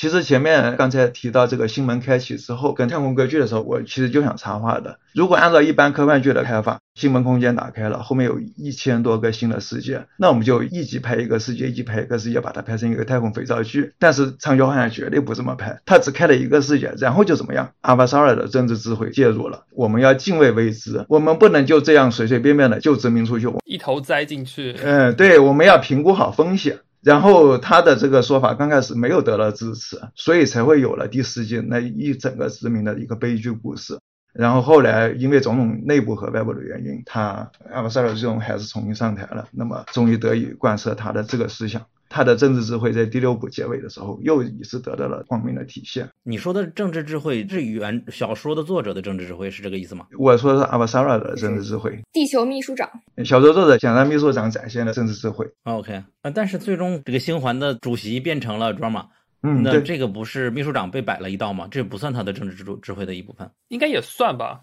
只有这样才能长治久安呀！你如果让地球或者火星担任这个运输联盟的首领的话，这其实就是原先太阳系这两百年悲剧历史的翻版。那你的意思，这是秘书长所要的吗？对，我觉得这是他预想当中会发生的，因为他很了解 Holden，他默认了，就他最后也没有很强硬的去反对，对，因为他有一个前提是 Holden 承诺上台之后，不管是火星或者是联合国地球，都同时回去获得了他们议会的授权。所以当这个变成书面性的文案了之后，Holden 辞职把这个职位传给 Drummer 就不会是一个可以随便推翻的事情了，就它已经变成了一种制度上的共识了，所以也就只能摸着鼻子继续向前进。嗯，这个和秘书长直接就任命给他有什么区别呢？那他会有很大的政治阻力，火星那边也不会同意的。对我看剧里的时候，没有想到他是会想要这样来一出的。但是这一出戏已经承认了是霍顿和卓玛他们两个之间策划的，而不是他。呃，夸了那么多，我觉得我说点不好听的吧，也确实好像这也不只是我一个人的想法了。就我们群里经常有，虽然说第四季以后他被亚马逊接手了，看完第一集的时候我就非常感叹啊，真的是全方位的升级吧。就你一看画面就不一样，滤镜是不同了，从滤镜的这个角度就看出来真的有钱了。然后无论是布景还是它的特效等等方面都特别美，但是会发现剧情没有前三季那么好。好像现在我依然他坚持这个观点，但是原著党会觉得这个原著里边它也是这样子的一个设定嘛。当然我每集的看到结尾的时候都还是蛮喜欢的。我不知道你们是怎么看的，就是它有一个安排不好是在好像是第四集还是第五集，就是结局是石头扔过去的那一集。第五季结尾对，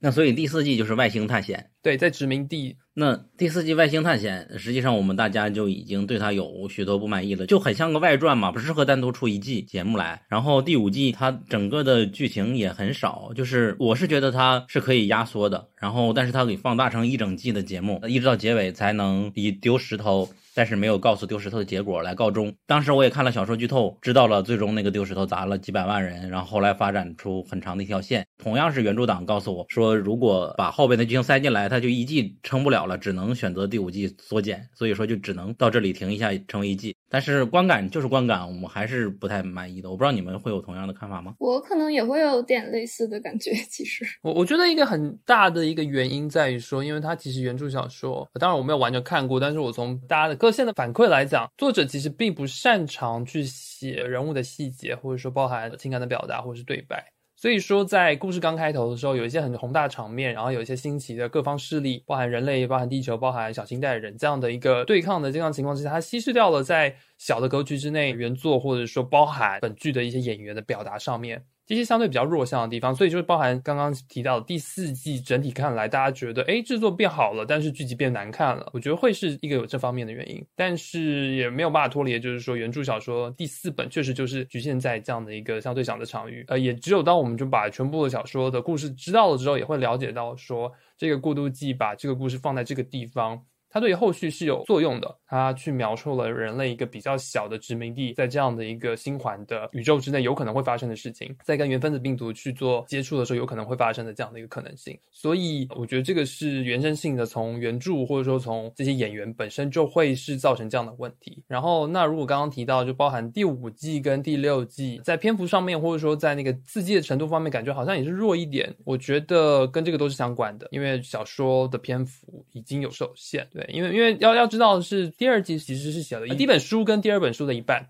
所以就是一开始的时候，其实是素材还很多，还有很多可以开发，然后可以说是有点挥霍的方式在讲故事。对我也会有类似的感觉，就是四五六季其实跟前面三季是有一些距离的吧，在剧情的新意上，然后在震撼观众的程度上，在演员的表演还有剧情的节奏上面都会有一些欠缺，相对的来说。但是说实在的，就是能继续在小银幕上看到这样一部剧，科幻剧，我已经很满足了。所以现在。但是带着一种粉丝的心态，不好意思吐槽太多。对，但其实这也是一个问题啊，就是你不能要求所有的观众是啊要了解他全盘的世界观设定，好了解他后面要干嘛，所以你现在才会觉得哦，这边也没那么糟。毕竟是电视剧，单集单集有趣好看，整季看下来觉得畅快，那才是最大的重点。嗯，是的。而且我觉得很大的一个原因是这一部剧它的执行制作人是有那个两个作者在，然后这两个作者都非常深度参与整个剧集的运作，包括剧本什么的，所以他们可能会有他们的一些坚持所在。嗯，其实我刚刚也提到那个在剧作程度，其实包含不管是这个剧的死忠剧迷来讲，或是路人的观众来讲，其实最主要还是被这个故事。以及被这个科幻的一些讲究的细节所吸引，就是主角群的演技，其实从第一季开始到现在，大家也都一直没有说非常的出彩。但是我觉得，就是到最后一季的时候，其实简中舆论里面有些观众其实会把 Holden 相对来讲更为利他的这样的一个看法，会把它归结于呃所谓的圣母。这其实，在剧迷的群组当中也引起蛮多的讨论跟争议。然后包含像是 Naomi 这个演员，他的。表演也有很多的剧迷会把炮火集中在说他的演技不好啊，或者是会觉得说剧集可能最大的短板会是他。那我觉得就是这些讨论其实，嗯，真的都不应该太过于集中在演员的本人身上。我我当然没有说我非常满意买奥米的表演，但是我觉得本身这个角色就是写成这样，而且就像我刚刚提到的，就是原著作者本身，甚至连编剧就是剧集的编剧，他本身他的重点也就没有在过于细节的人物的刻画上面，所以我觉得如果还是把科幻当做一个类型剧来看的话。在更为广阔的这样的一个大的，算可以算是人类 fantasy 奇幻的这样的一个想象当中，去主轴还是回归到更为积极，然后天下一家的那样子一个乐观主义的氛围里面，会看得更清晰一点，避免失焦。嗯，这个我蛮想听布里特尼的想法的，因为我私人有一个观点是在上一季的时候，纳奥米还是这季的时候，纳奥米他逃出被关的那个太空舱里边的那个过程，是整一集都是他为女主嘛，他他为主角嘛。我当时就设想，如果是一个演技更好的实力派的演员来重演这一集的剧情，会让人觉得特别的震撼厉害。虽然说这个情节甚至《爱死机》里都有类似的情节了，在许多科幻里边也会有这种。太空逃生这种想法，激动人心的一跃，都非常的非常的有魄力和厉害。但是，我是我感觉需要更强的表演的张力，才能把我们内心那种感受给激发出来的感觉。我不知道你们怎么看啊？我其实刚才想说的是，我想讨论的是这个角色，而不是那个演员的表演。演员的表演，说实话，我觉得确实是并没有。让人感到很惊艳或者眼前一亮的感觉，他就是做了他能做的，作为一个非科班出身的一个演员吧。然后我其实更想讨论的是 Naomi 这个角色，他其实是展现了一种在科幻作品的人或者在未来人类社会发展当中一种新的母亲的形象。我觉得她是一个非常了解自我，然后也有懂得表达自我的一个新式的女性。她在年轻的时候，因为跟孩子父亲产生非常不可调和的矛盾，然后导致他不得不抛弃他的儿子，然后开始自己的一段新的旅程、新的职业，在这运兵船上做一个工程师。然后到之后，他又发现了儿子的下落，他发现了儿子的父亲变成了一个什么样的人，他觉得他一定要去拯救儿子。但是他后来过去了之后，他发现拯救不了，他果断的脱身，而不是像我们现在对母职的想象是说他一定要为母则刚，他一定要就是作为母亲为了的。孩子付出自己的全部。如果说是让现在我们拍一部剧，表现一个这样的母亲的话，这个母亲一定会留在 Marco 的船上，试图一再的感化儿子，而不是说自己一个人逃生，然后加入新的事业，甚至这个事业会导致他最后杀掉自己的孩子的父亲和自己的孩子这个过程。嗯，我觉得 Naomi 最后他摁下那个让引擎过载杀掉自己儿子的那一幕，其实对我来说是很震撼的，就是那种伤伤痛。是真的存在的。我就看到演员访谈里面，他们提到这个剧的那个原著的作者之一 Daniel，他说 Naomi 他是一个被捕兽夹捕到的野兽，他不得不咬下自己的一条腿，他才能继续的生存和活下来。但如果你咬掉了自己的腿的话，你会一辈子会承受的那个伤痛。然后 Naomi 就是这样的一个母亲，这样的一个女性，她之后一辈子她都没有知道自己的儿子逃生，然后她一直承受着这个事情给她带来的。伤痛，但是他还是坚强的生活下去。最后，他面带微笑，他对未来充满希望。我觉得这一点是非常动人的。嗯，对，剧的最后，他那一段话真的是非常的睿智啊！当时霍顿对他说：“不要 wisdom。”这段话说的太睿智了，也像是。主创对我们所说的一句话全全集中他在这里说出来了嘛？哦，我们当时还发了一条微博呢。对我觉得第六季其实在这个点上，就是在两个螃蟹的点上，我还觉得还蛮惊讶，就是在短短的这个篇幅里面，他居然还是做到了。一个是 Naomi 他的儿子在父亲的飞船身上。就是包含他失误之下跟朋友争执，然后杀死了朋友，然后包含他从疑惑、迷茫到表象的对于父亲的极度的认同，然后到最终的逃脱。就他这个人物弧光居然在最后还是画了回来。然后相对应的，Naomi 他本身在在上一季的观影的过程当中，其实没有很完全很共情到他所经历的那一切。但是在这一季，尤其是当他最后一集有一个无声的场景，就是他本人在最后集的最后，他。按下按钮，然后以为炸死了自己的前夫跟儿子的这样的一个情况之下，他失声痛哭的那个场景，那个场景是有点就触及到我，就是 OK，我还是在最终能够明白、能够共情、能够理解到，就是关于他这样一整个从第五季到第六季这样的一个心路历程。嗯，还有一幕让我。很感动的是，当他讨论到小桃子的时候，他提到就是他之前为什么一直对桃子的态度非常的差，非常不好，是因为桃子让他想到了他自己的儿子，就他们都嗯手上沾满了鲜血，但是桃子可以有一个机会，可以去完成救赎吧，可以有一个赎罪的机会，但是他的儿子没有，所以他替他儿子感到遗憾，同时他又很嫉妒小桃子。是，这其实我觉得跟这个相对应的有一个可以聊的就是，应该是第四集还是第三集，Holden 在。呃，可以攻击那个 Inaros 的那个飞船，但是他把那个导弹给终止了他的武装。就这个剧情，其实我记得那个在播出那个前后，其实也是大家很多人呃有很多的争议，觉得这明明可以提前结束故事，对，是不是强行续下去？呃，我记得我在反旁里其实有听到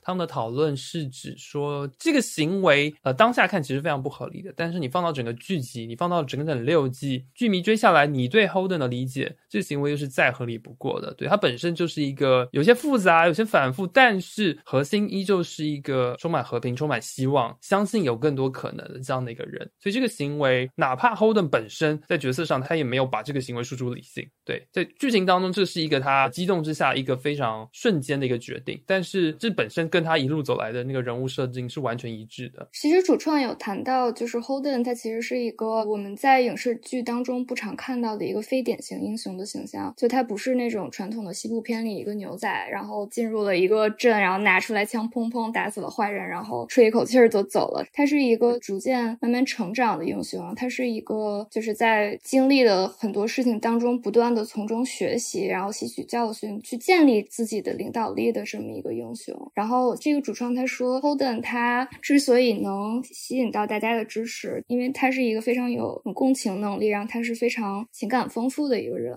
就是能让大家看到就是人性当中好的一面的这么一个人，让他因此来获得大家各方势力的认同吧。所以 Holden 作为这么一个角色，然后他在当下做出了一个可能在观众看来有一些自私甚至愚蠢的行为，也是很合理的。在我看来，其实主创他们谈到这个角色的时候，他们说 Holden 是他们认为最难写的一个角色，因为他的人物的发展轨迹是非常非常长的，然后又是有最多成长的一个角色吧，可以说是。嗯，然后我终于找到了，就是挪威这句话也是对 Holden 说的嘛，就是当 Holden 后悔，呃，或者说他对之前自己所有的决定有一些犹豫，那他他不知道别人怎么看他的时候，也不知道自己做的对不对的时候，因为他刚刚做的那个决定就是相当于把那个主席席位，呃，自己辞职交给了那个谁嘛，然后。脑米就跟他说：“宇宙从不会告诉我们做的是对是错，尝试帮助他人比知道自己帮助了他人更重要。更重要的是让别人的生活变得更好，而不是让你自我感觉良好。”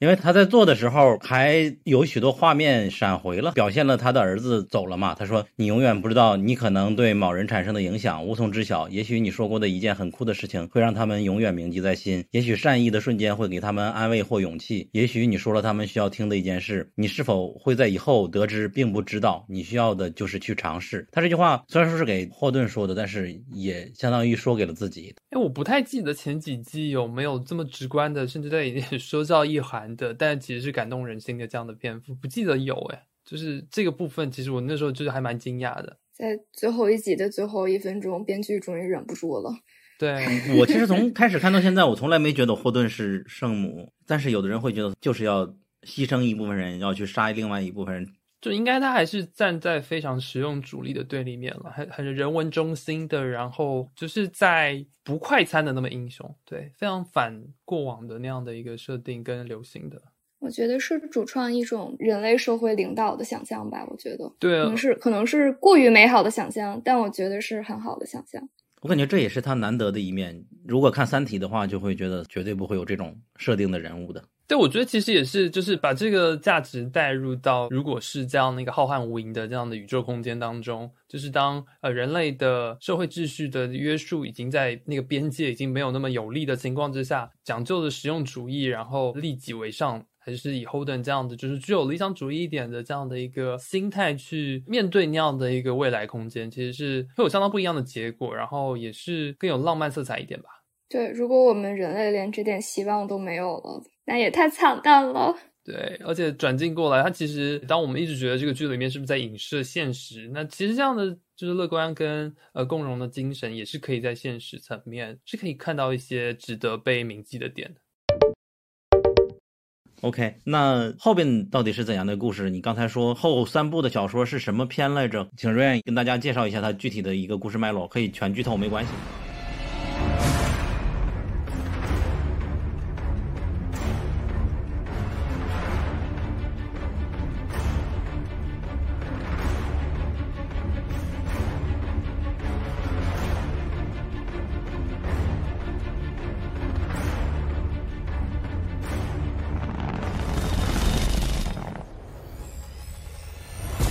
好的，后面的三部就是拉克尼亚三部曲，也就是火星叛军多亚特选定的建设基地。他之所以选择了拉克尼亚这个星球，就是因为看中了它的轨道上有几个外星建造平台，他认为这个有巨大的战略价值。后来的发展也证实了他的猜测。他们的科学家在这个外星建造平台上发现了一些外星黑科技，然后造出了一些与地球人当时的科技水平完全无法匹敌的超级战舰。这些超级战舰有一些地球人。不能理解只会用的武器和不能理解只只会只会利用的超级治愈装甲。这这个治愈装甲的速度快到什么程度？被轨道炮打打穿之后立即就愈合了。在这样的坚船利炮下，一艘拉克利亚超级战舰就可以独立对抗整个。太阳系的所有所有的这个军队，我想到了水滴了。对的，相比之下，这个怪狗它的价值反而没那么突出。这个一直到第八部里面才会体现出来。我们先说第七部，第七部这本书它的这个刚出来的时候评价其实不是很高。为什么？因为出来的时候啊，刚才我说的这些背景，它只有暗示，并没有交代。然后很多人都说，这个拉克尼亚怎么闭门造车三十年，一下子就拥有了这么多黑客机制，逻辑上说不通。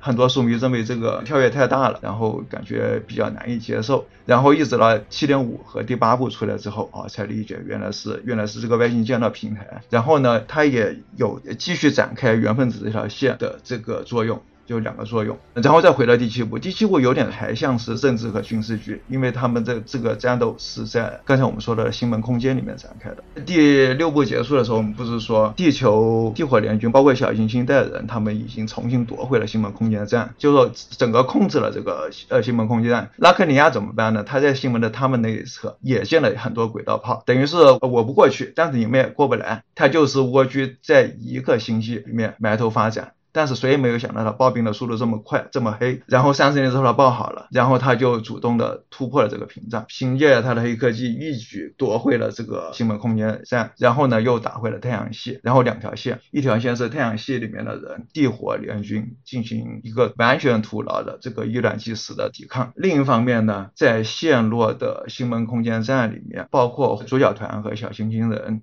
霍顿多少岁了？嗯，那时候主角团都是老人了，都成老人了，在跟。谁呢？跟小行星带里面那些黑帮，就是第六部里面搞破坏，在 Eros 上搞爆炸的那些恐怖组织合作。但是这次爆炸是正义的爆炸，他们是抵抗这个帝国统治。刚开始他们是漫无目的的搞一些小破坏，然后后来开始在这个破坏里面隐藏了越来越大的这个战术。哦，其实说起来，第六部里面其实根本就没有爆炸，可能是因为这个感觉这个剧砍了，他就把这个大爆炸的这个情节给提前了，也算是一个给书迷一点点这个念想。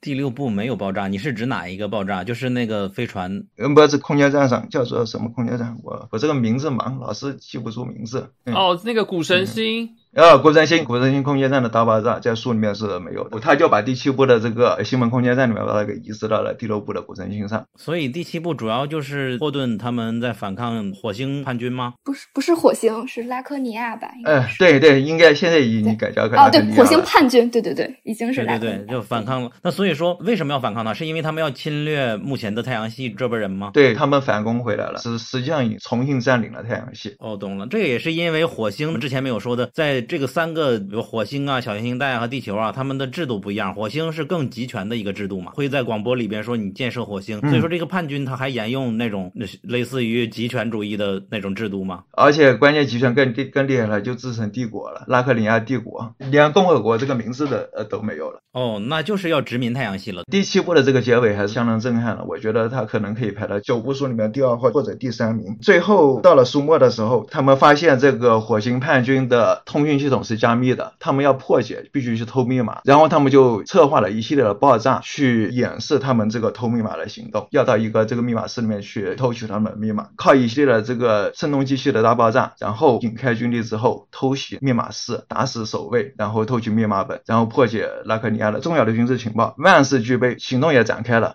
展开的很顺利，眼看就要打进去密码室了，结果大家发现，当艾 Alex 还没死啊。在在书里面，阿莱克斯没死，没没死。那个阿莱克斯，他在空间站里面，他开什么飞机呢？他开无人机。他的无人机是负责送这个小炸弹进去，把守卫炸死，然后好让大家进去了。结果他在引爆无人机炸弹之前，发现守卫手上戴了一个手表，这个手表特别大，是什么呀？就是雷迪亚斯的那个反触发装置。什么叫反触发装置？你们看过三，你就知道了。他并不是说他呃被打死了会报警，而是他活着的时候在不不停的往外面拼，你打死了他，他的这个拼就停止了，就会触发报警。所以他们发现原先的战术就就因为这一个手表没有办法执行，因为你是要偷偷的把密码本偷过来，而不是明抢过来。你抢明抢过来，军方就知道密码泄露了，你偷到的密码就成了废纸。你是要偷过来的，结果你要偷的这个守卫身上有反触发装置，打死他就会触发警报，整个行动就要失败了。这时候怎么办呢？霍顿其实已经不是第一次挺身而出了，他想出了三体人都没想出来的办法。既然这个警报我消不掉，那我再弄出一百个警报。如果我弄出来一百个警报，第一一百零一个警报就不重要了。他就跟 Amos 说：“你的扳手借我一下。”他拿这个扳手去干嘛？不是去撬脑袋，是去撬去是去通道里面的报警。他拿着扳手去看见任何的火警或者是匪警、什么警，触发了几十个警报，然后 Alex 才下手杀死了那个守卫。那个守卫死掉了，这个报警又被淹没在一大堆这个报警里面了。然后他就顺利的偷偷的这个偷到了密码本，破解了拉克尼亚的警报。所以这个手表也是一个火星黑科技吗？这个不需要吧？地球人现在科技就可以做到呀。那那为什么他们刚知道会有这么一个东西？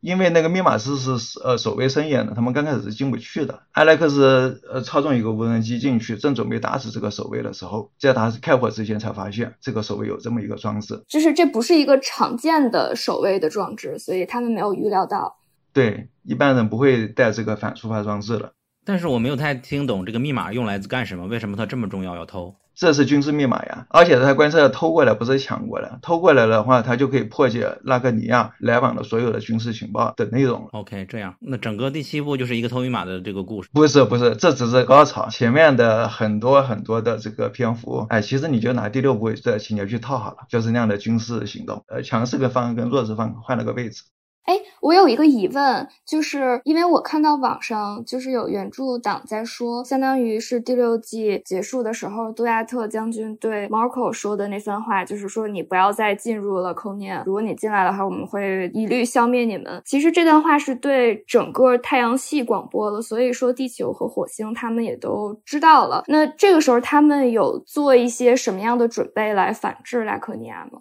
嗯，没有办法，因为大家都知道这个星门都是一个易守难攻的一个关隘。当初在第第六季里面，那自由海军在星门空间里面设置了轨道炮，那么你不用那种战术就打不过去。他们在拉克尼亚星系那一侧也设置了轨道炮，而且关键是那一侧不是一个直径不大的一个密闭空间，而是整个太阳系，所以他们在轨轨道炮之外可以配置很多很多的机动军舰，所以你用第六季末尾这种战术也打不过去。所以他只要决心守住，他就能守住。那么太阳系觉得一支小小的叛军，一个星系，我们有一千多个星系了，他能兴什么风，做什么呢？既然打不过去，就算了，也算合理，因为他们不知道原分子。我还蛮想问一下，就是这个基于拉克尼亚的这样子，从第七季开始与太阳系之间的争斗，它的最初的那个原本会是什么？是那个独裁将军他本人的意志，还是说就是基于资源有限的情况之下，毕竟会引起的这种不同势力的争斗？就是我没看原著，然后只光看第六、第五集，就是关于火星叛军的那一段描写，就不太明白说为什么他们这票人掌握了这个最新的技术了之后，他们的选项会是直接回来通过武力的方式去对抗原有的地球文明。就是因为，比如说在之前我们去试图去了解地球和火星之间的争斗的时候，那个很直线的了解的会是，不管是影射现实的政治也好，或者是那个那个理解是很直观的。但是对于这个拉克尼亚帝国的这个了解，可能就没有在看书之前光听这样的解释会有点。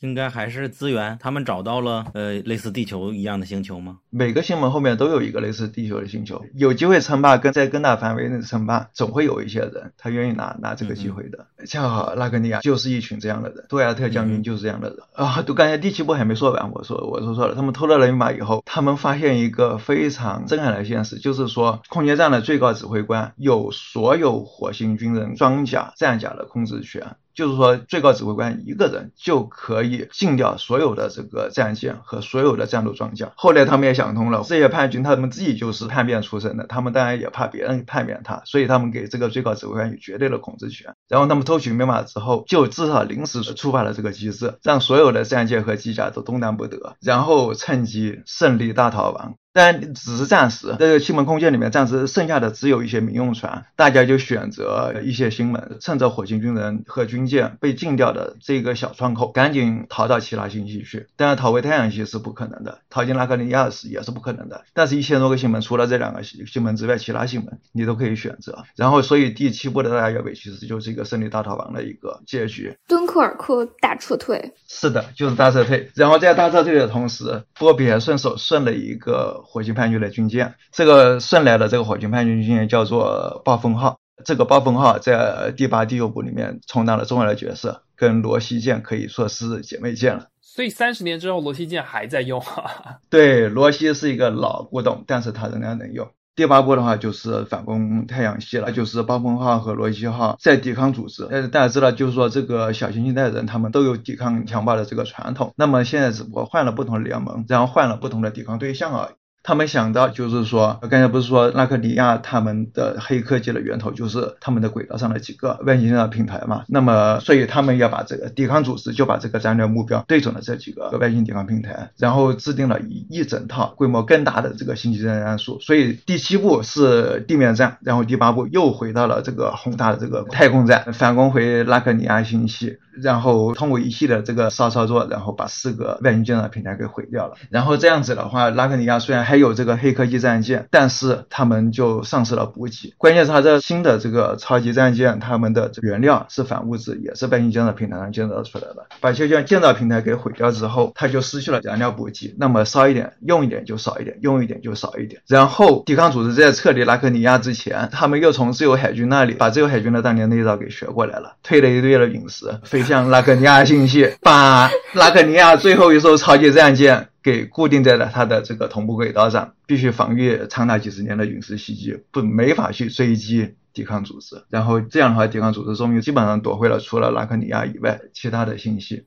太阳系，no，太阳系也夺回来了。顺便说一句，第七季结尾，我刚才不是说那个霍顿触发了很多告警吗？你触发的是很多告警，你是跑不掉的呀，对不对？他就被军方抓到了，然后抓到就被俘，然后所以所以第八部里面霍顿这个万年主角就退出了 P O V 的角色，因为他在敌营里面当俘虏，那有什么 P O V 呃可写呢？所以他就缺席了一本书，但是他没死。但是他在拉克尼亚当战俘期间，他也不是闲着，他被这个杜亚特将军当成一。个就是软禁者，怎么说呢？就像古代帝王一样，古代帝王喜欢养猛虎，喜欢养熊，然后训练它来跳舞，就是为了展现自己强大的形象。你看我有多强大，熊和虎都是猛兽，我现在去训练它来跳舞，说明我比他更强大。然后霍顿就利用这个典故自嘲是跳舞熊。哦，所以说是跳舞的熊，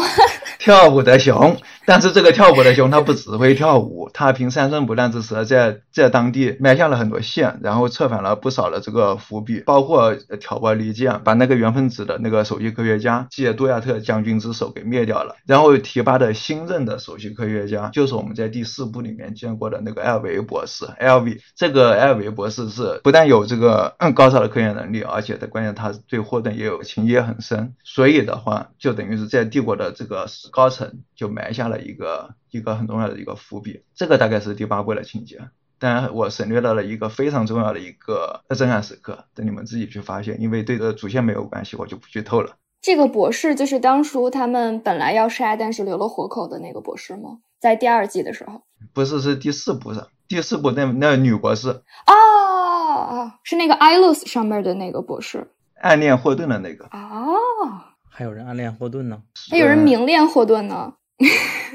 好的，我发现可以省略一点这个非常重要的情节，然后也不影响这个主线，我就我就略过去了。布里特尼，你能用三十字说一下第八季发生什么吗？第七部不就是相当于敦刻尔克大撤退，然后大家都逃往到了其他的星门，然后准备来反攻吗？第八部就是真的来反攻了，然后他们抓重点，然后去重点攻击了拉克尼亚的外星建造平台，让他们没有办法制造新的武器和战舰了，是这个意思吧？然后慢慢的一点一点的消磨他们已有的资源、已有的武器和战舰。对，布里特利总结很好。第七波敦刻尔克大撤退，第八波诺曼底登陆，对吧？那所以说，目前来说，这些小说从来没有过火星视角的 POV，对吧？大家都是一家人了，你还要火星视角吗？地球、火星已经是一家了。啊啊！我是说没有这个拉克尼亚视角的 POV 是吗？有的有的，呃，拉克尼亚视角的这个杜亚特的杜亚特不是他不是自称这个首席执政官，他有一个独生女儿，这这个女儿叫杜雷特，这个女儿的话，她也被霍顿给死了，然后在霍顿在第八部结尾逃出去的时候，实际上就是这个杜雷特，就是这位公主杜雷特帮助他越狱的。然后帮助他登上了罗西号，最后还跟罗西号和霍顿一起逃走了。这个罗西号已经是耄耋老舰了，还能行使这么大的作用？对的，他他是不是被原分子技术给修复了？没有，你们这还惦记着修复兽这条线呢？怪狗它的正式名字叫做 Repair John，我把它翻译成修复兽，它就是利用原分子技术能够复活死去的，无论是生物还是人。但是复活了之后呢，不是原来的人了，它实际上是某种生物和原分子混合体。所以这个第六季里面怪狗复活的那个小三卡尔，我忘了最后死没死。你也知道，这个卡尔带着小三逃进原始森林，然后当地都是跟人类这个生物不兼容的反的 DNA，所以那个卡尔也很快饿死，然后也被复活了。呃，拉克尼亚当地主要就是这两个被复活的这个这个原分子生物。然后第八部里面又多了一个谁？阿莫斯，阿莫斯，阿莫斯被抵抗组织派遣潜入帝国首都去执行这个暗杀任务，但是呢，他这个暗杀任务长话短说就失败了，被打死了。但是他被怪狗给叼走了，复活了。我操，他又变成更强大的存在了，这属于。从 从被杀死到被复活用了一句话的时间。因祸得福，因祸得福，因为这个原分子和这个生物的混合物，它们不会长大，也不会死，所以小三和卡拉被复活之后，就一直保持了那个小孩的这个身材和心智。所以呢，他们在第九部里面起到的作用不大，因为他们毕竟还是小孩。那么我们要利用这个成人的智慧，那只能靠复活之后的阿莫斯。阿莫斯他后来又回到船里了吗？这是对，回到船上了。OK，因为第六季外传里边家人都不接受被复活的人，他们应该没有这个问题。那好，我们直接进入大结局吧。第八部到底发生了什么呢？第九部哦，对，其实第八部已经开始说了一些原分子的这个背景了，那我就没详细说。然后第九部就进一步展开，包括刚才说到这个提拔的新任帝国首席科学官那个艾尔维，艾尔维博士，他利用这个调动整个帝国的资源，建造了这个最先进的科考船，考察了一些特殊的这个信息。什么叫特殊的信息？新闻之后的一千四百多个世界，绝大部分是宜居信息。为什么都是宜居信息？因为原分子。当初就是按这个标准来挑的，宜居了我才挑它，我才在这里开新闻。嗯，但是有一两个是特殊的，有一个甚至连类地行星都没有，只有一个巨大的类木行星，但是它又坍缩成了一个钻石，实际上就是一颗土星大小的钻石。为什么原分子会挑中这么一个星系？艾尔维就在第八部结尾和第九部的时候就去研究了，然后发现这个是被原分子文明当做一个巨大的存储器，哦，存储他们的历史数据。变成了硬盘，对对对，但是但是没接口，你没接口，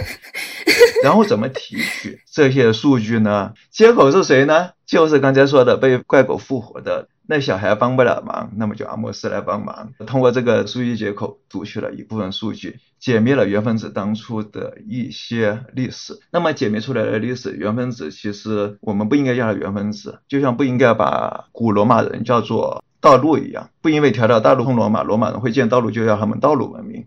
所以后来大家给他们取了外号叫做罗马人。所以我帖子里面说的是罗马人。罗马人他们当初开了很多星门，然后呢，有一些星门之后的这个星球发生了一些奇怪的现象，然后后来他们才意识到，其实是罗马人在穿越星门的时候骚扰了一个比他们更加高级的文明。那么我们姑且把这个更高级的光球文明，或者称之为当初毁灭罗马人的哥特人，称之为哥特人。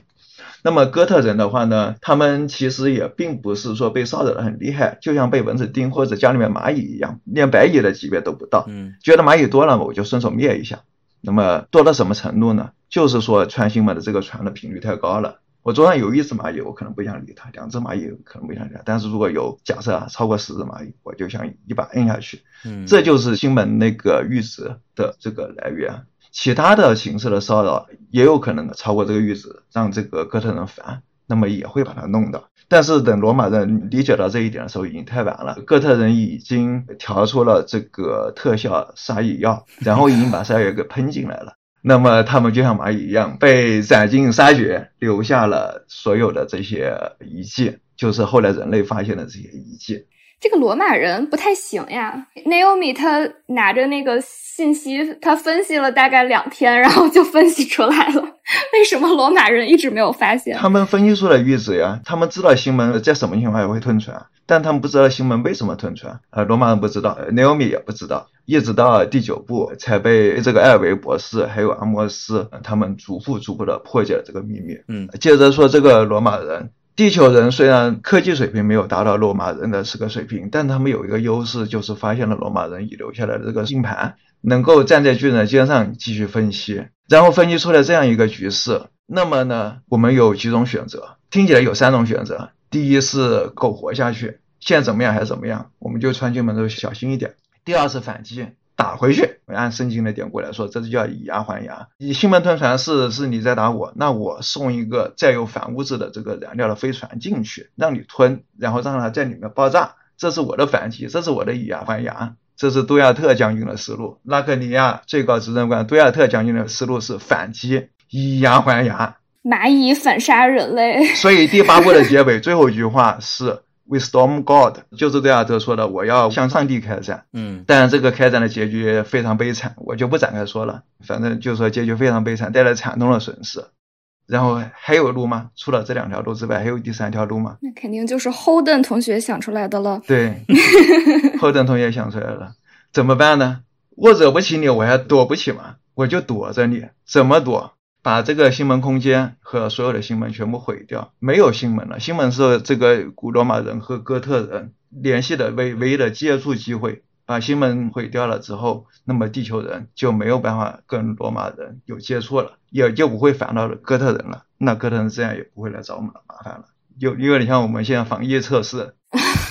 但是如果这样的话，我们光靠太阳系的资源还能供人类生存和繁荣吗？对呀，这个代价其实也是也是非常非常惨重的。但是我们霍顿代表全人类做出了这个选择吧，大结局差不多就这样。呃，第九季就是火星的反击以及霍顿最终的一个抉择，是吧？嗯，霍顿的抉择，这是一个非常惨痛的这个选择，用壮士断腕来形容都太轻了。这个选择肯定是面临了很大的压力，来自人类各个势力的。嗯，也就是在我们维度的文明里，也没有办法知道光球文明到底是什么。对，就是他们也不可能和你去有对话的可能，因为就不是一个维度的生物。对，根本就不是一个维度。是的，这个结尾当然有一部分人自然是不满意了，但是很多人还是觉得不错。这等于是一个大循环就结束了。第九部开始的时候，有点类似于第一部结尾的时候。嗯，第一部结尾的时候是那爱神星飞向太阳，然后后来被劝说改向地球。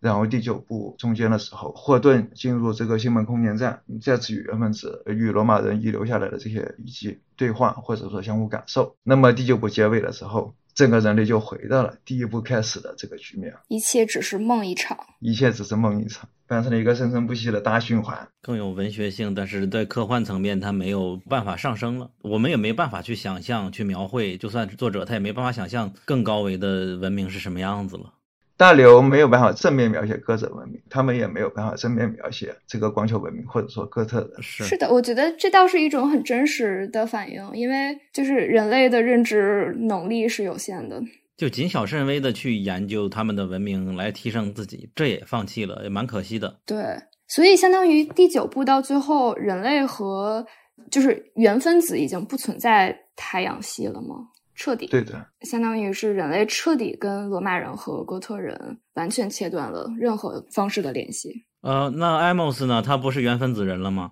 对的，这个问题问得很好。艾莫斯最后选择了在霍顿毁灭星门空间之前，大家都要选择，就像第七部结尾那样，再次选择一下自己的目的地。但是这次选择的不是暂时的目的地，是你永久的目的地。说白了就是你的葬身之所。嗯，呃，你再也回不来了。然后艾莫斯回到了太阳系，但是他是被原分子改造过的，所以他基本上就是整个太阳系，也有可能是整个银河系里面唯一唯一剩余的这个原分子了。哦哦，但是他是改造过的原分子，不是原种原分子。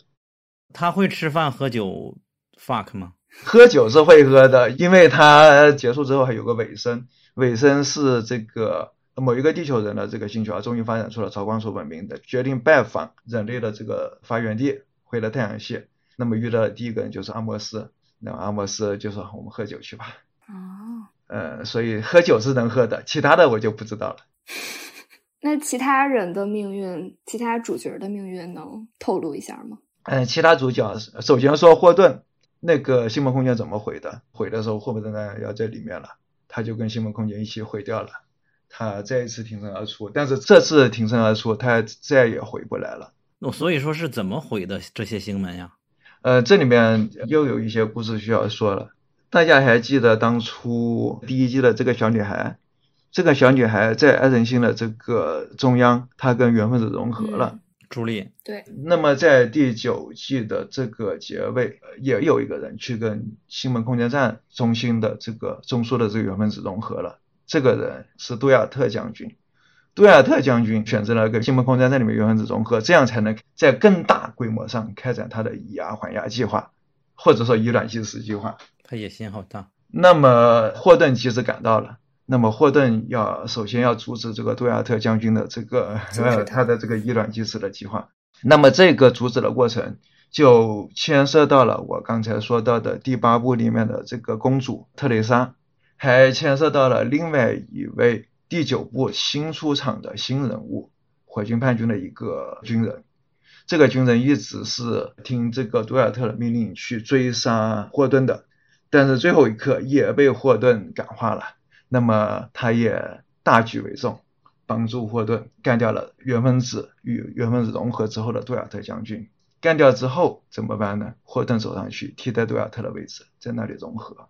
融合之后，他就能控制这个新闻空间的这个资源，然后启动他希望的进程。当初罗马人他们呃一方面是没有想通最后这个关节，另一方面他们也不舍得壮士断腕。嗯，他们是哪个星门之后出现了异状，他们就关掉了那个星门。所以这个是第四季里面霍顿在看到的星门一个一个关掉的那个原因，但是人家都发现了特效杀虫药了，一把就全喷进来了，你一个个关星门，一个个关洞是来不及的。霍顿的思路是不一样的，他是直接把整个星门空间给关掉，那么所有的星门就都不复存在了。这个跟当初这是不一样的。感觉霍顿是人类历史上唯一一个可以从过去历史学习到东西的人。说得好，神。我这样感觉就是最后一部跟前面的那个脉络跟那个沉重感就很不一样，用了一个这么宏大的，就是如果探究这样的一个终极宇宙的命题，然后去包含最终的这个结尾，这样感觉就是跟前面的体验会非常不一样。我觉得如果作为书迷或者作为剧迷，就是看了这么长的一个系列，看到最后，OK 是在这么宏大的一个结局之下，主角们来就是决定了整个人类的使命的未来，感觉应该会非常的澎湃。去年的最后一部刚出的时候。就是在追的书迷，应该也讨论也非常激烈吧？是的，这个讨论当然非常激烈了。红地上那个讨论，基本上一天回帖都有成百上千条。我当初也是这一批书迷之一，我当时请了四天假，一口气把它读完了。不愧是你。所以就是第一部跟最后一部的书名。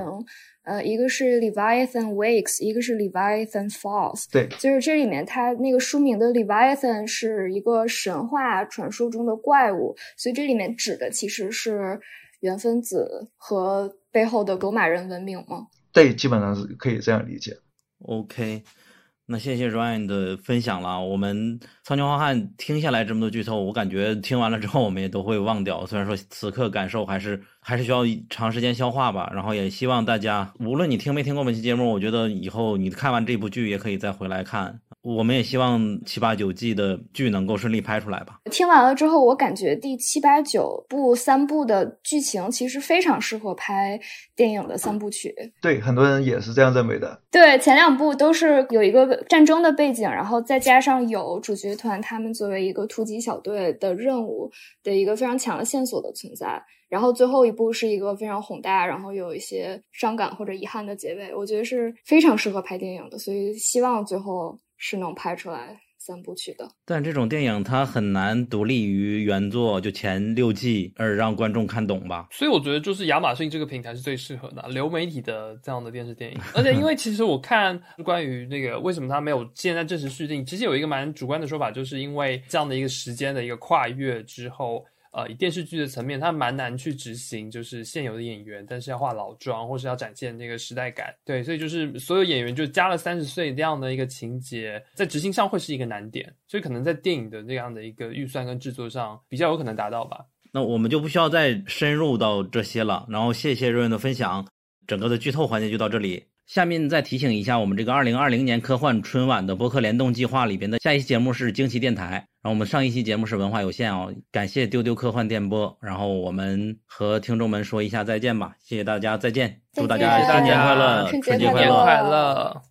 如果你喜欢本期节目，希望你去苹果 Podcast 给我们一个五星好评。我们下期节目再见。